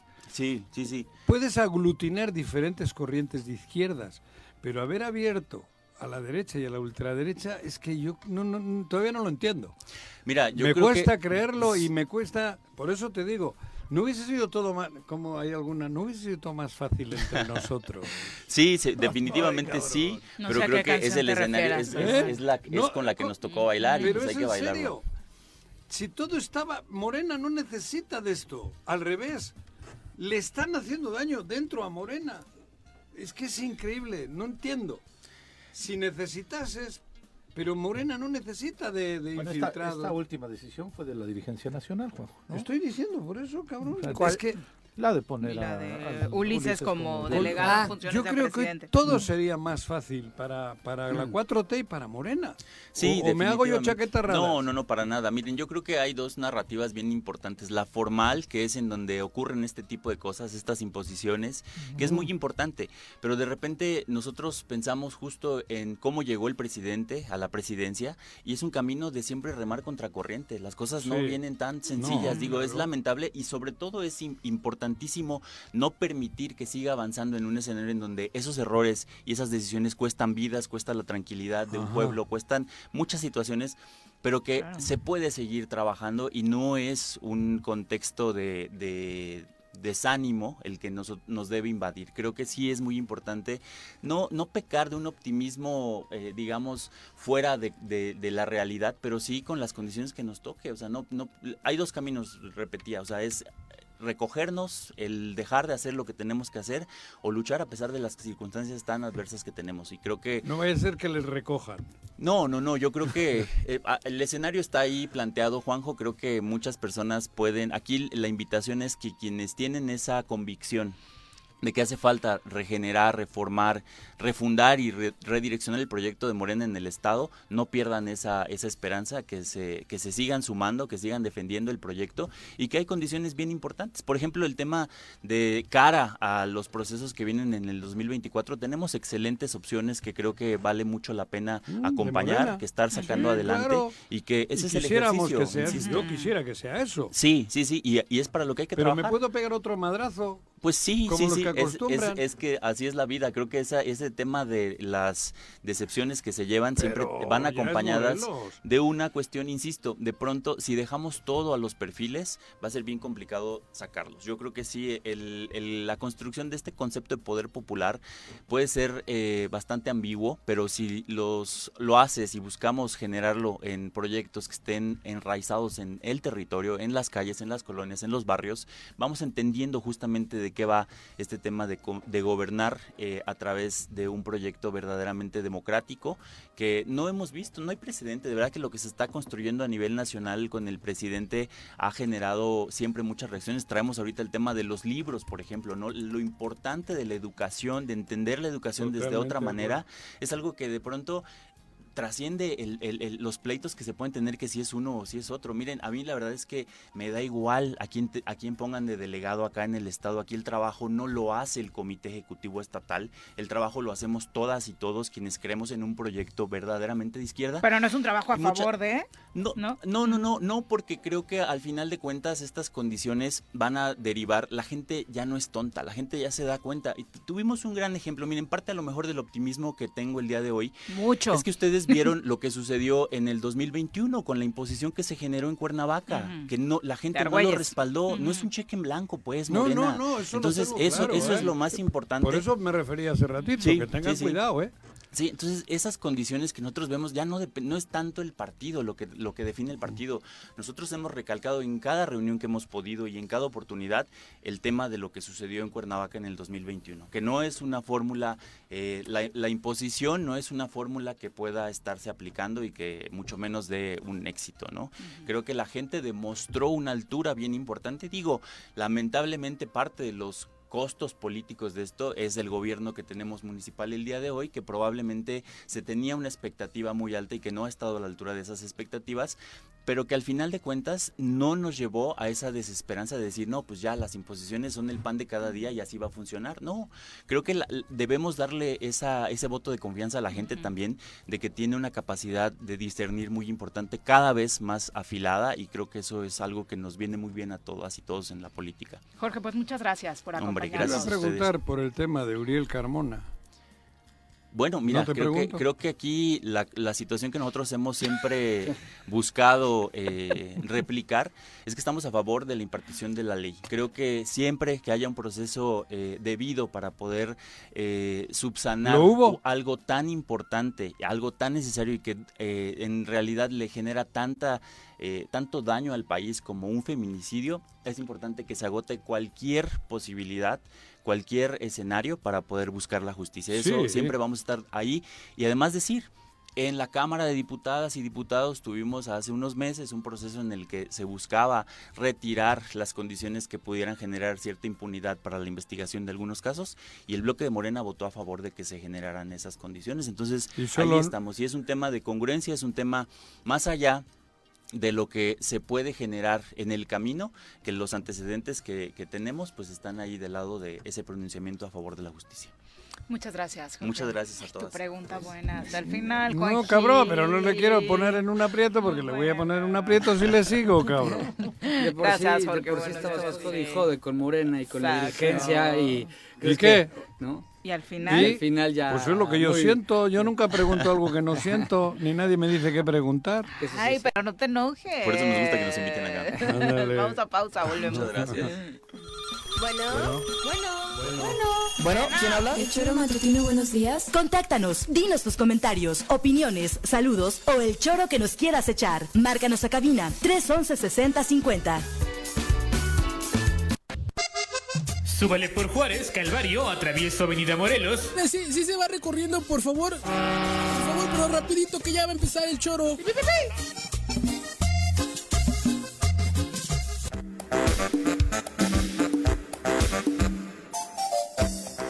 Gracias por continuar con nosotros. Carlos Caltenco te dice, Juanji, ¿qué quería, atrás Carlos? de galerías está la colonia Tulipanes. Exacto. Después está dije- la colonia Flores Por eso Magón. te dije que Claro, Si se- quieres ser alcalde, Carlitos. dándole la razón a- Carlitos, Dale tulipanes es como la isla que tanto criticas, cabrón. Yo voy por tulipanes, pero llego a la Flores Magón. ¿Por qué? Porque es como la isla, No, ¿no? sí me chiste, salió bien. ¿por qué tan- La isla que tiene que ya tanto sé, jode, de. Cuernavaca, que está en Temisco, Pues pero es ¿qué, por qué- tulipanes, qué se pues- parecen?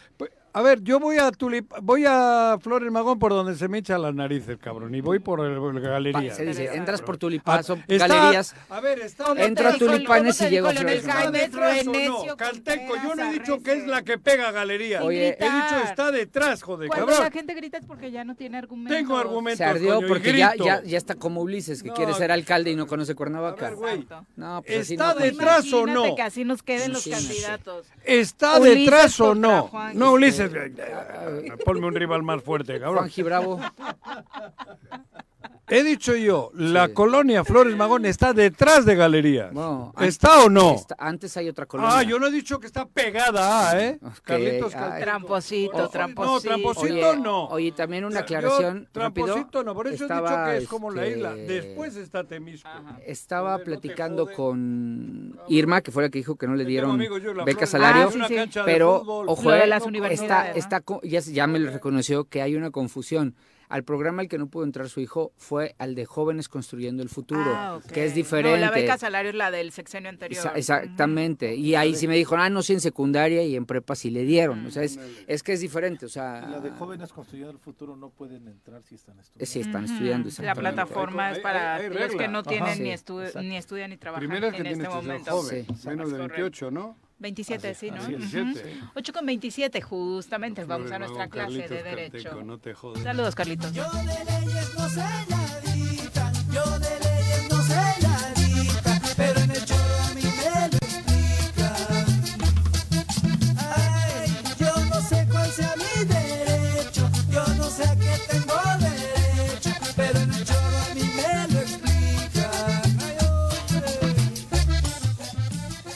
Antes bailabas, Juanji, en esta rola, ahora solamente pegas en la mesa, ¿no? Ya, Joder, ya he tenido diarrea toda la semana, todo, la- todo el fin de semana, cabrón.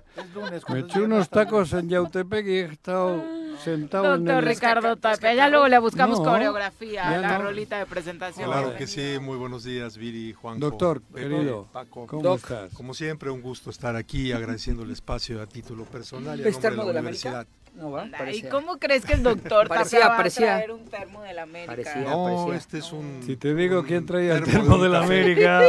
Café de Oh. Colombia. Ves muchos en la mesa por la construcción de la paz. sí. Sí.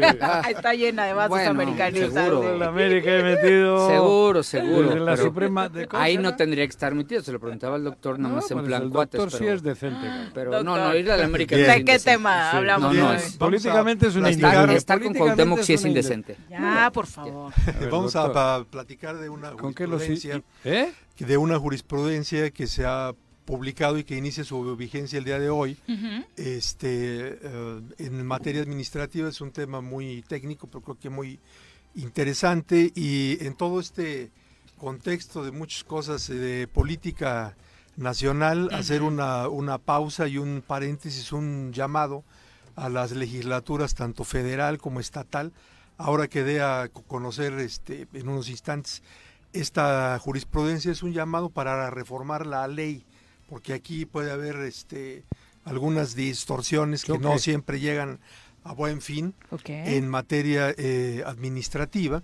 Y también aprovechar para dar algunos tips a las abogadas y a los abogados que nos están escuchando, específicamente quienes se dedican a litigar en materia administrativa.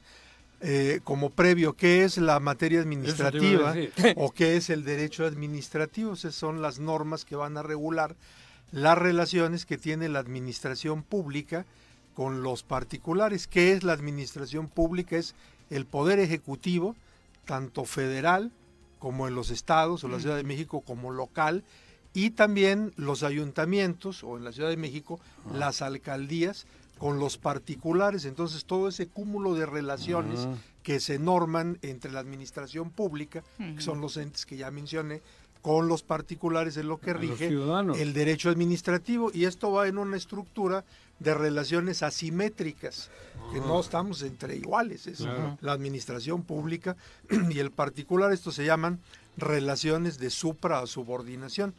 En este, en este tema se han, eh, se ha construido eh, o se han construido tribunales de justicia administrativa para ver este tema en ¿Quiénes son específico. aquí? Aquí, Arroyo, Roque y. Roque. Aquí, Ah, Manuel, aquí el, Manuel, el- y el- el ello. presidente es Ah. el doctor eh, Guillermo Arroyo, Arroyo. Memo, Y claro. En la federación existe también un El, eh, tribunal el equivalente central de sí, y en cada región del país hay también, Cada vamos a estado. decir, sucursales. Aquí hay una sala regional en el estado Ah. de Morelos para ver esos temas en relación con las eh, relaciones del Poder Ejecutivo y sus dependencias con los particulares y el del. Estado, bueno, las relaciones del Poder Ejecutivo estatal y los particulares y las y los Es el árbitro. Exactamente. Ahora, Ah. para poder acudir al juicio de amparo, aquí entra el tema interesante, para poder, poder acudir al juicio de amparo en materia administrativa, se necesita primero agotar un principio que se llama principio de definitividad. No se puede acudir al, al amparo si primero no se agotan los recursos legales o los medios de impugnación legales, en este caso, primero acudir a los tribunales de justicia administrativa y una vez que no tienes éxito ahí, bueno, entonces ya saltas a el amparo, salvo ciertas excepciones que da la propia constitución y la propia ley. Eh, para los amigos abogados que nos escuchan, pues esto se encuentra en la fracción cuarta del artículo 107 constitucional y en la fracción 20 del artículo 61 de la ley de amparo. Por razones de tiempo, no voy a entrar a ver todas las hipótesis de excepción. Solamente una, dice, entre, entre otras excepciones a ese principio de definitividad, no hay, no hay que acudir a los juicios contenciosos administrativos ante estos tribunales y puede uno acudir de manera directa a la vía de amparo cuando esas leyes que rigen esos juicios administrativos para acudir a, a, este, a obtener la suspensión del acto reclamado nos piden más requisitos que los que pediría la ley de amparo. O sea, se pone la ley de amparo como parámetro Tope, nacional. como tope. Y si las leyes estatales o la federal que rigen los juicios contenciosos administrativos, amplias. exactamente, Ajá. entonces ahí te puedes brincar de manera directa a el amparo. Lo que han hecho y la lógica lo que nos dice que debe hacer el legislativo federal y los estatales, pues es homologar los requisitos Claro, sería lo lógico. para ¿no? que no congestiones a la justicia de amparo federal con esos temas administrativos. Bueno, Claro. acá la ley de amparo actualmente en vigor eh, es de eh, a partir del 3 de abril de 2013. Eh, la ley federal de proceso contencioso administrativo es del 2005 y cuando apareció en el 2013 no hubo reforma. ¿Qué ocurrió aquí antes de la ley de amparo del 2013 para acudir al juicio de amparo y que te dieran una suspensión del acto reclamado? Se necesitaban tres requisitos. Uno, que lo solicitara el interesado, que se llama el quejoso. Dos, que no se siguiera perjuicio al interés social ni se contravinieran normas del orden público. Y tres, que fuere de difícil reparación los daños y perjuicios que se causaran al solicitante, esto es al quejoso, con la ejecución del acto impugnado. Este último requisito, al venir la ley de amparo de 2013, se eliminó y en la ley federal de procedimiento contencioso administrativo se mantuvo. Oh, entonces- Entonces, ha habido eh, varias interpretaciones a donde nos dicen ya no es necesario acudir, ¿en qué caso? En ningún caso a la justicia federal administrativa, sino puedes ir de manera inmediata a el juicio de amparo. Esto lo acaba de reiterar ya a nivel de jurisprudencia el séptimo Tribunal Colegiado en Materia Pues es Administrativa de la Ciudad de México. Eh, el, de número de de registro digital es el 2026-981 y es a partir del día de hoy. Desde luego de observancia obligatoria para todas las autoridades en la Ciudad de México. Pero esto ya viene en escala. Por ejemplo, acá ese criterio lo tiene, entre otros, el tercer colegiado de este de, el tercer tribunal colegiado de circuito en materia administrativa en el estado de Morelos. El llamado a la legislatura federal es pues hagan la reforma y, ade- y adecúen, porque como esto ya es jurisprudencia, puede empezar a congestionarse el tema de los amparos federales. Aquí en Morelos es una, es una pena. Este, en el año dos- 2013, re- eh, referí, vino la nueva ley de amparo que establecía esto. Aquí vino una nueva ley de justicia administrativa, esa fue en abril. La nueva ley de justicia administrativa del Estado de Morelos fue en julio del mismo año y no tomó en consideración lo que decía nuevo. este, eh, la nueva ley, sino se fue con la anterior. Entonces, eh, eh, para ir eh, aterrizando y para que sea entendible, en este momento, bajo ese criterio, en cualquier tema de carácter administrativo, no habría necesariamente la obligación de agotar el juicio contencioso administrativo, sino en todos los casos nos pudiéramos ir de manera inmediata a el amparo. Y ojo, agárrense dentro de la materia administrativa, una materia muy sensible para el gobierno, una materia muy importante que se considera como una submateria de la materia administrativa, pues es ni más ni menos que la materia fiscal. Entonces, en el tema fiscal, si nosotros hacemos caso a esta jurisprudencia, reitero, esto ya es de observancia obligatoria a partir del día de hoy para el primer circuito, que es la Ciudad de México. Pero como ya hay criterios, eh, no de jurisprudencia, pero criterios en sentencias en todo el país, yo creo que los tribunales colegiados ya se van a animar a empezar a crear también su jurisprudencia y esto ya es de observancia obligatoria en la Ciudad de México para jueces de distrito, A ver, para resumiendo, en la Ciudad de. México ya puedes ir directo al amparo. Sí, digo, De manera antes- obligatoria, de manera sí. obligatoria, no Sí, a partir que de hoy, Por sí. lo de la ley del 2013 ni del 2005. No. Directo al amparo, o estoy mal. No, este Es corre- correcto. Digo, correcto. resumiendo, de Sí, verdad. Sí. Eso que Y en todo el país, pues bueno, hacia allá vamos. Ahora, Ajá. llamamiento de a- atención, independientemente de los temas álgido políticos que hay en el país en este instante, a las legislaturas federal y estatal, haga la reforma correspondiente, Claro. porque si Uh. no, se presta a que quizá en poco tiempo empecemos a eh, em, congestionar y colapsar a los jueces de distrito Claro. federales con este tipo de temas. Y también, bueno, el tip para las abogadas y los abogados que se dedican a la materia, pues de lo que esto pasa es más rápido y a veces un poco más efectivo Ir a ir al amparo. ir- Entonces tú puedes acudir de manera inmediata Ajá. al juicio de amparo utilizando esta jurisprudencia que acabo de ¿Aquí también? refe- referir. Acá no, no es obligatorio Ajá. en el estado de Morelos, que es el decimoctavo circuito, pero vaya... eh, eh, En base a la otra. En base a la otra, este, pues ahora sí, como dice el dicho, cuando ves las barbas del vecino cortar, pones las tuyas a remojar.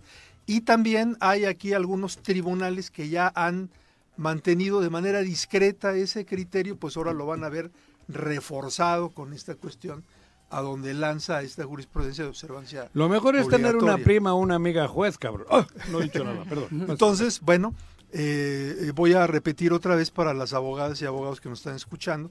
El número de registro digital de esta jurisprudencia es el 20 26 981 y empieza su vigencia a partir del día de hoy en el primer circuito judicial que es la Ciudad de México. Perfecto, muchas gracias, doctor. Gracias. Bien, Gracias. bien interesante, como siempre. Son las Hasta ocho. yo aprendí, cabrón. Sí, le entendiste además, que fue lo que más Bueno, me tiene sorprendida, entendí, ¿no? Y es un tema muy técnico, Enten- jurídico. entendiste, pero no lo sabrías No, aplicar. o sea, claro, no, yo amparo pues, mi mamá. De ahí para acá no sé ni madre. Muchas gracias, Era mi doctor. mamá. Mi Buenos tía abuela días. se llamaba Amparo. ¿También? Mi mamá, Ujú. cabrón.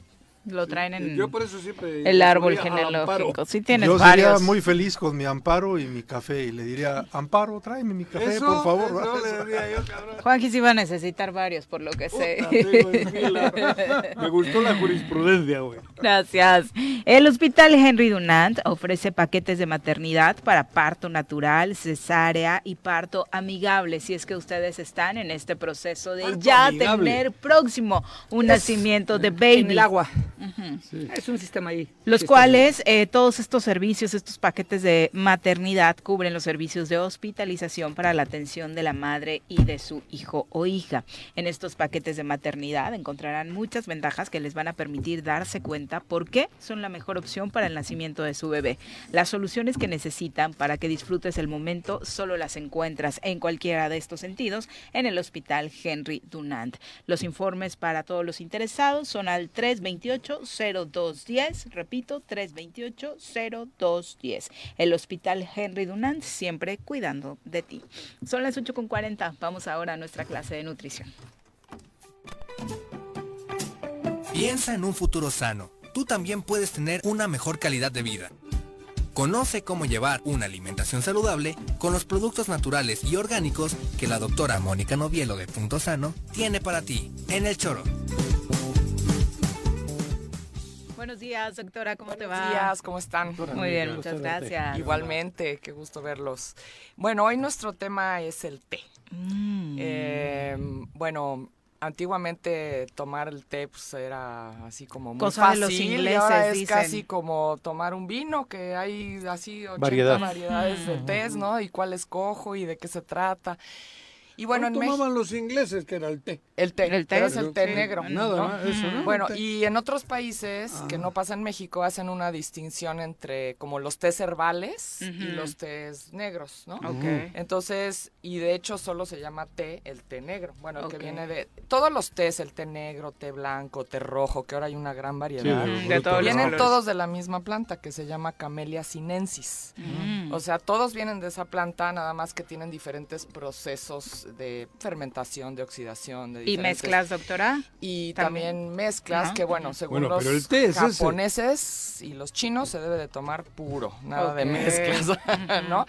Pero bueno, entonces ¿Esto que toman los argentinos? por ejemplo, el ah, mate. ese es El el mate. mate. ese es otro, es No es té. No. Ese no es té, es otra hierba. Mm. Pero bueno, este, por ejemplo, en tu país creo que sí hacen la distinción entre té y infusión, Sí, ¿no? manzanillas Ajá, y todo o sea, eso. un té de manzanilla no le llaman té, No, le llaman es una infusión. manzanilla, una Que infusión en de realidad manzanilla. la infusión es la manera que lo haces. Cuando le Claro. echas el agua, Sí, esa, es, esa y- es la infusión, ¿no?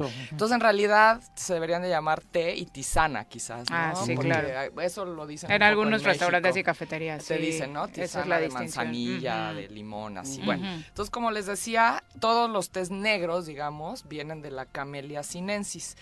Bueno, y hay varias variedades. Uno es el té negro y lo que hacen es que pasa por un proceso de oxidación donde controlan mucho la humedad y la temperatura.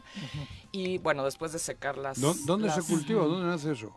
Esos, esos tés Aquí. vienen en realidad de China. ¿eh? ¿Son Sí, orientales? son orientales, Ah, y ahí son originarios. Aquí no hay. Y hace millones de años, Claro. ¿no? Ujú. Sí, bueno, últimamente se han cultivado en otros lugares, Cultivo, pero en general pero no vienen, natural. Ah. vienen de China. Sí, natural, ¿no?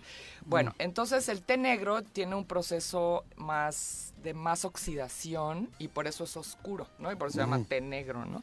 Entonces, y todos tienen cafeína, ojo, ¿eh? Porque luego cree la gente Ah, es que, que- el té verde no tiene Ajá. cafeína Sí, sí, o que Eso, que te el recomiendan negro. el té negro como Para- el que Ajá. puede sustituir al café. Exacto. Y bueno, y sí tiene menos, digo, depende del tipo de té y cuánto tiempo lo haces la infusión. O sea, tiene más o menos entre 40 y 90 miligramos de cafeína y el café tiene entre 40 y 100 miligramos de cafeína. Ah, pues o sea, sí tiene un poco menos. Pero parecido. Pero muy sí, parecido. pero muy parecido, Mira, o sea, dependiendo también de- del tipo de café, ¿no? Bueno, ese es uno. Luego tenemos el té verde que les digo tiene de- viene de la misma planta y el té Menos verde oxidado. es menos oxidado. Entonces por eso es verde porque Sí. está este más digamos fresco, ¿no? Es, es menor el, el tiempo de oxidación. Y dentro de los tés verdes, bueno, ¿y cuáles son las propiedades? Tienen muchos polifenoles, que son eh, antioxidantes, lo que hablábamos hace unas semanas. Entonces, ¿qué hacen? Pues nos van a proteger contra enfermedades. Se dice que el té verde eh, reduce la posibilidad de que te dé un cáncer, o sea, pre- es un gran preventivo, ¿no? El negro no. El negro también, pero el verde más, Más. porque es- tiene más concentrados los polifenoles porque está más fresco, ¿no? Y el verde siempre aparece en la lista cuando estás en un proceso de desintoxicación como el que nos comentabas e incluso para bajar de peso, doctora. Como que siempre está ahí. Y el té verde también acelera el metabolismo, Ah, justamente. es por eso. Por eso. Ah. Bueno, y los dos ayudan a bajar el colesterol, Mm. ¿no? Mira. Ayuda a que la placa no se quede en las arterias, o sea, que no se forme La- esta la placa que tapa, La limpia las arterias. Sí, Mira. ambos, ambos dos, ¿no? Entonces, eh, bueno, han hecho estudios donde han visto que, el, que los japoneses pues tienen menos eh, enfermedades del corazón gracias a- Al al, té. al- té verde. Sobre, verde. ellos toman mucho té, Té verde, verde, ¿no? verde. Entonces, sobre todo ese. Y dentro de los tés verdes hay varias variantes. Joder. Hay uno que se llama sencha, genmaicha, hay otro, el matcha. El Bueno, matcha me ajá. encanta, sí. El matcha lo que tiene es que las hojas, antes de cosecharlas, las como que las ponen en la sombra, las tapan y entonces se ponen verdes, verdes. y luego ya las, las cosechan, las secan. No, no llegan a tener moho. Ah. Y las muelen, las hojas. O sea, porque los otros son, tú los, los haces como una infusión y lo quitas, ¿no? Entonces... va con eh, todo y... Esto se disuelve. esto lo, lo muelen toda la hoja Y la- y hacen un polvito Lo disuelves y lo y pa' dentro. disuelves y para adentro. Entonces conserva muchas propiedades que las hojas eh, de otro tipo no tienen. Tiene más vitaminas, más minerales, ¿no? Y tiene curiosamente menos cafeína el té matcha. Pero todos tienen, ya les digo, ¿no? Pero ese con lechita sabe delicioso. Delicioso. Y pueden usar una, una, Una de leche almendra. vegetal de coco, queda también muy bueno. Bueno, dentro de los tés eh, negros también está el oolong, que le llaman así, parece ser que por el que lo descubrió, que se llamaba Wulong. Es un té muy preciado en China, le llaman también té azul porque las hojas toman un tono azulado porque está semifermentado. Entonces es un té muy bueno, por ejemplo para la flora intestinal, porque los fermentos son buenos para la flora. Y es delicioso. Yo hoy me tomé un oolong en la mañana. bueno, hace rato. ¿Quieres un ulón? Oolong. El ulón. Es el- ¿Cuál es el típico que toman en Inglaterra a las 5 de la A veces tradición? té negro. Es el negro, ¿no? Es el negro. Sí. Sí. sí, sí, Ellos no acostumbran mucho el verde y esos no. Y de hecho, este. Estos se acostumbran más en China, en Japón, ¿no? Y hay diferentes variantes dentro de, es- de cada país también, ¿no? Por ejemplo, el té blanco es otro. Se llama té blanco porque dejan que las hojas en, las cosechan en primavera y les sale como un como una cosita blanca en la Un punta. algodón. Ahí sí es como un mo, como un algodoncito. Y entonces ahí lo cosechan y lo secan, pero por eso le llaman té blanco. Y ese es, es muy preciado, le llaman el té de los emperadores, o sea, es como, Caro. como muy especial, caro, ¿no? Y muy bueno. Bueno, el té blanco, por ejemplo, aumenta las defensas, combate el envejecimiento celular. Eh, aumenta la concentración y la memoria, baja el colesterol y protege el corazón. O sea, es un té muy, muy este, especial. ¿Y eso lo consigues? Sí, sí, sí, se consiguen todos en México. Y luego está el té rojo, que también es muy preciado, es originario de Yunnan, China. Y este té lo También que hacen... decían que era para adelgazar. Ajá, momento, también sí. porque te acelera también el... me- Todos te aceleran el metabolismo, todos, ¿no? Unos más, otros menos, ¿no? Pero este... pues no especialmente, sobre todo son diuréticos, te hacen, bueno, aparte de que te hacen eh, el metabolismo lo aceleran, entonces digieres todo más rápido, pero sí son en general diuréticos también, ¿no? Y fíjense, el té este, el, el rojo, lo, lo dejan fermentar en barricas de bambú. De dos años hasta 60 años, Mira, o sea, vino, son más serio, como el vino. añejo, sí, sí, sí, O sea, sí. no. Entonces Reserva es muy bueno reserva. para la digestión también, igual que el oolong, ¿no? Y bueno, es un té más caro porque pues el proceso es como más lento, más, Claro. más, lleva más tiempo, ¿no?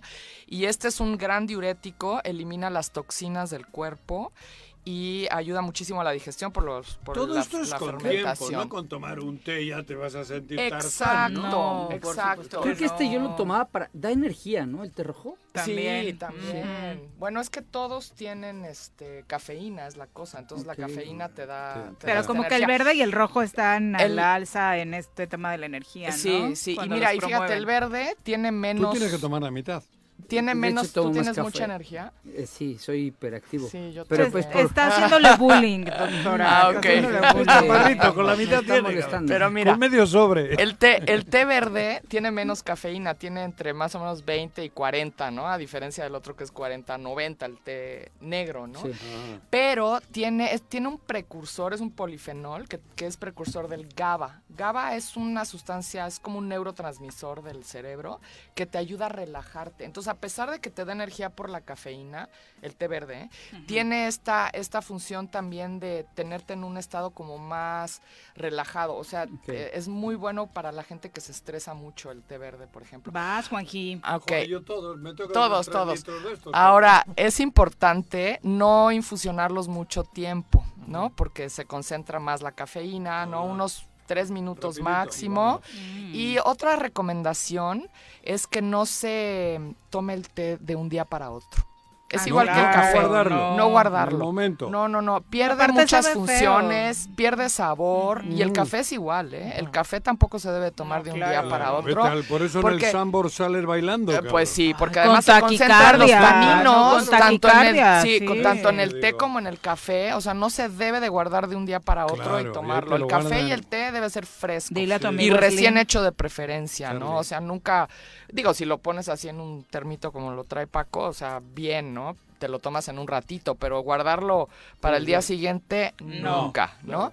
¿Ok? Entonces, bueno, y les decía que dentro de los tés eh, verdes hay unos que tienen mucho menos cafeína, que son el sencha y el bancha, así se llaman. Y son hojas muy frescas y de hecho el, el bancha, por ejemplo, lo sacan de la corteza del, del árbol. Del, o sea, en vez de la hoja, Ajá. también lleva parte de las cortezas. Ah, entonces tiene menos cafeína y conserva aún las propiedades antioxidantes. y Todos son del mismo árbol, dice. Todos son de la misma planta. la misma todos. Y, y sacan una gran variedad, ¿no? Eso no sabía. Hay otro que se llama esa- así, hay otro que se llama, es japonés, se llama genmaicha y es el té verde, muy joven, pero lo mezclan con arroz tostado.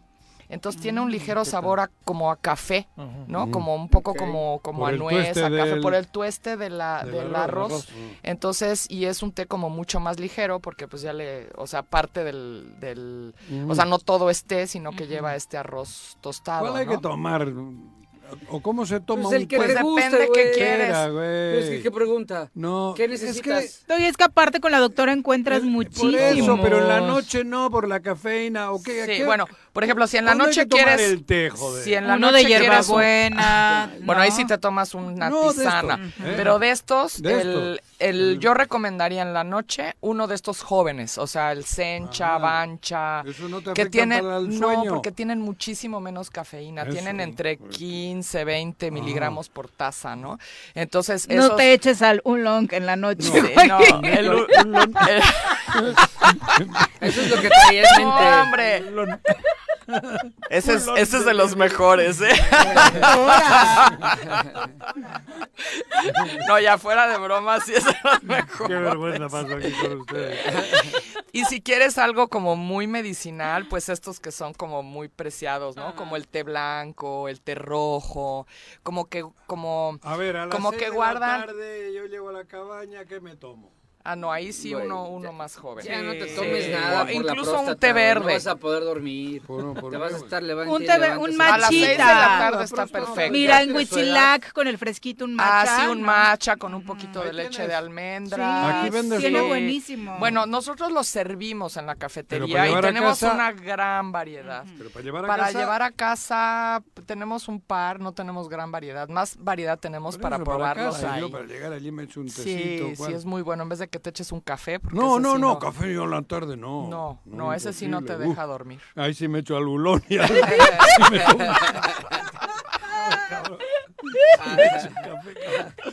Ahorita el café.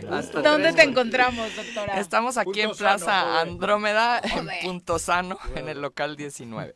Muchas gracias. todavía se Sí, no, pero aparte, ¿sabes qué? Con eso de que trae las direcciones equivocadas, pues yo tengo que preguntar dónde, ¿no? Porque Sí. ya Andre Poca también te está regañando, dice la Uh. colonia que está enfrente de Tulipanes, se llama Villas Deportivas, Juanji, así que ordena ¡Detrás! ideas y luego Nunca he dicho enfrente, dije detrás. vamos a los deportes. Detrás. Las pelotas, las pelotas, las pelotas juega usted. No hay deporte en este mundo donde no las use usted. Las pelotas, las pelotas, las que sueña para usted. Son las de Ninelli, Niurka, Maradona y Pelé. Las pelotas, las pelotas, las pelotas, sabe usted. Son las mismas en Bilbao. En Temisco, en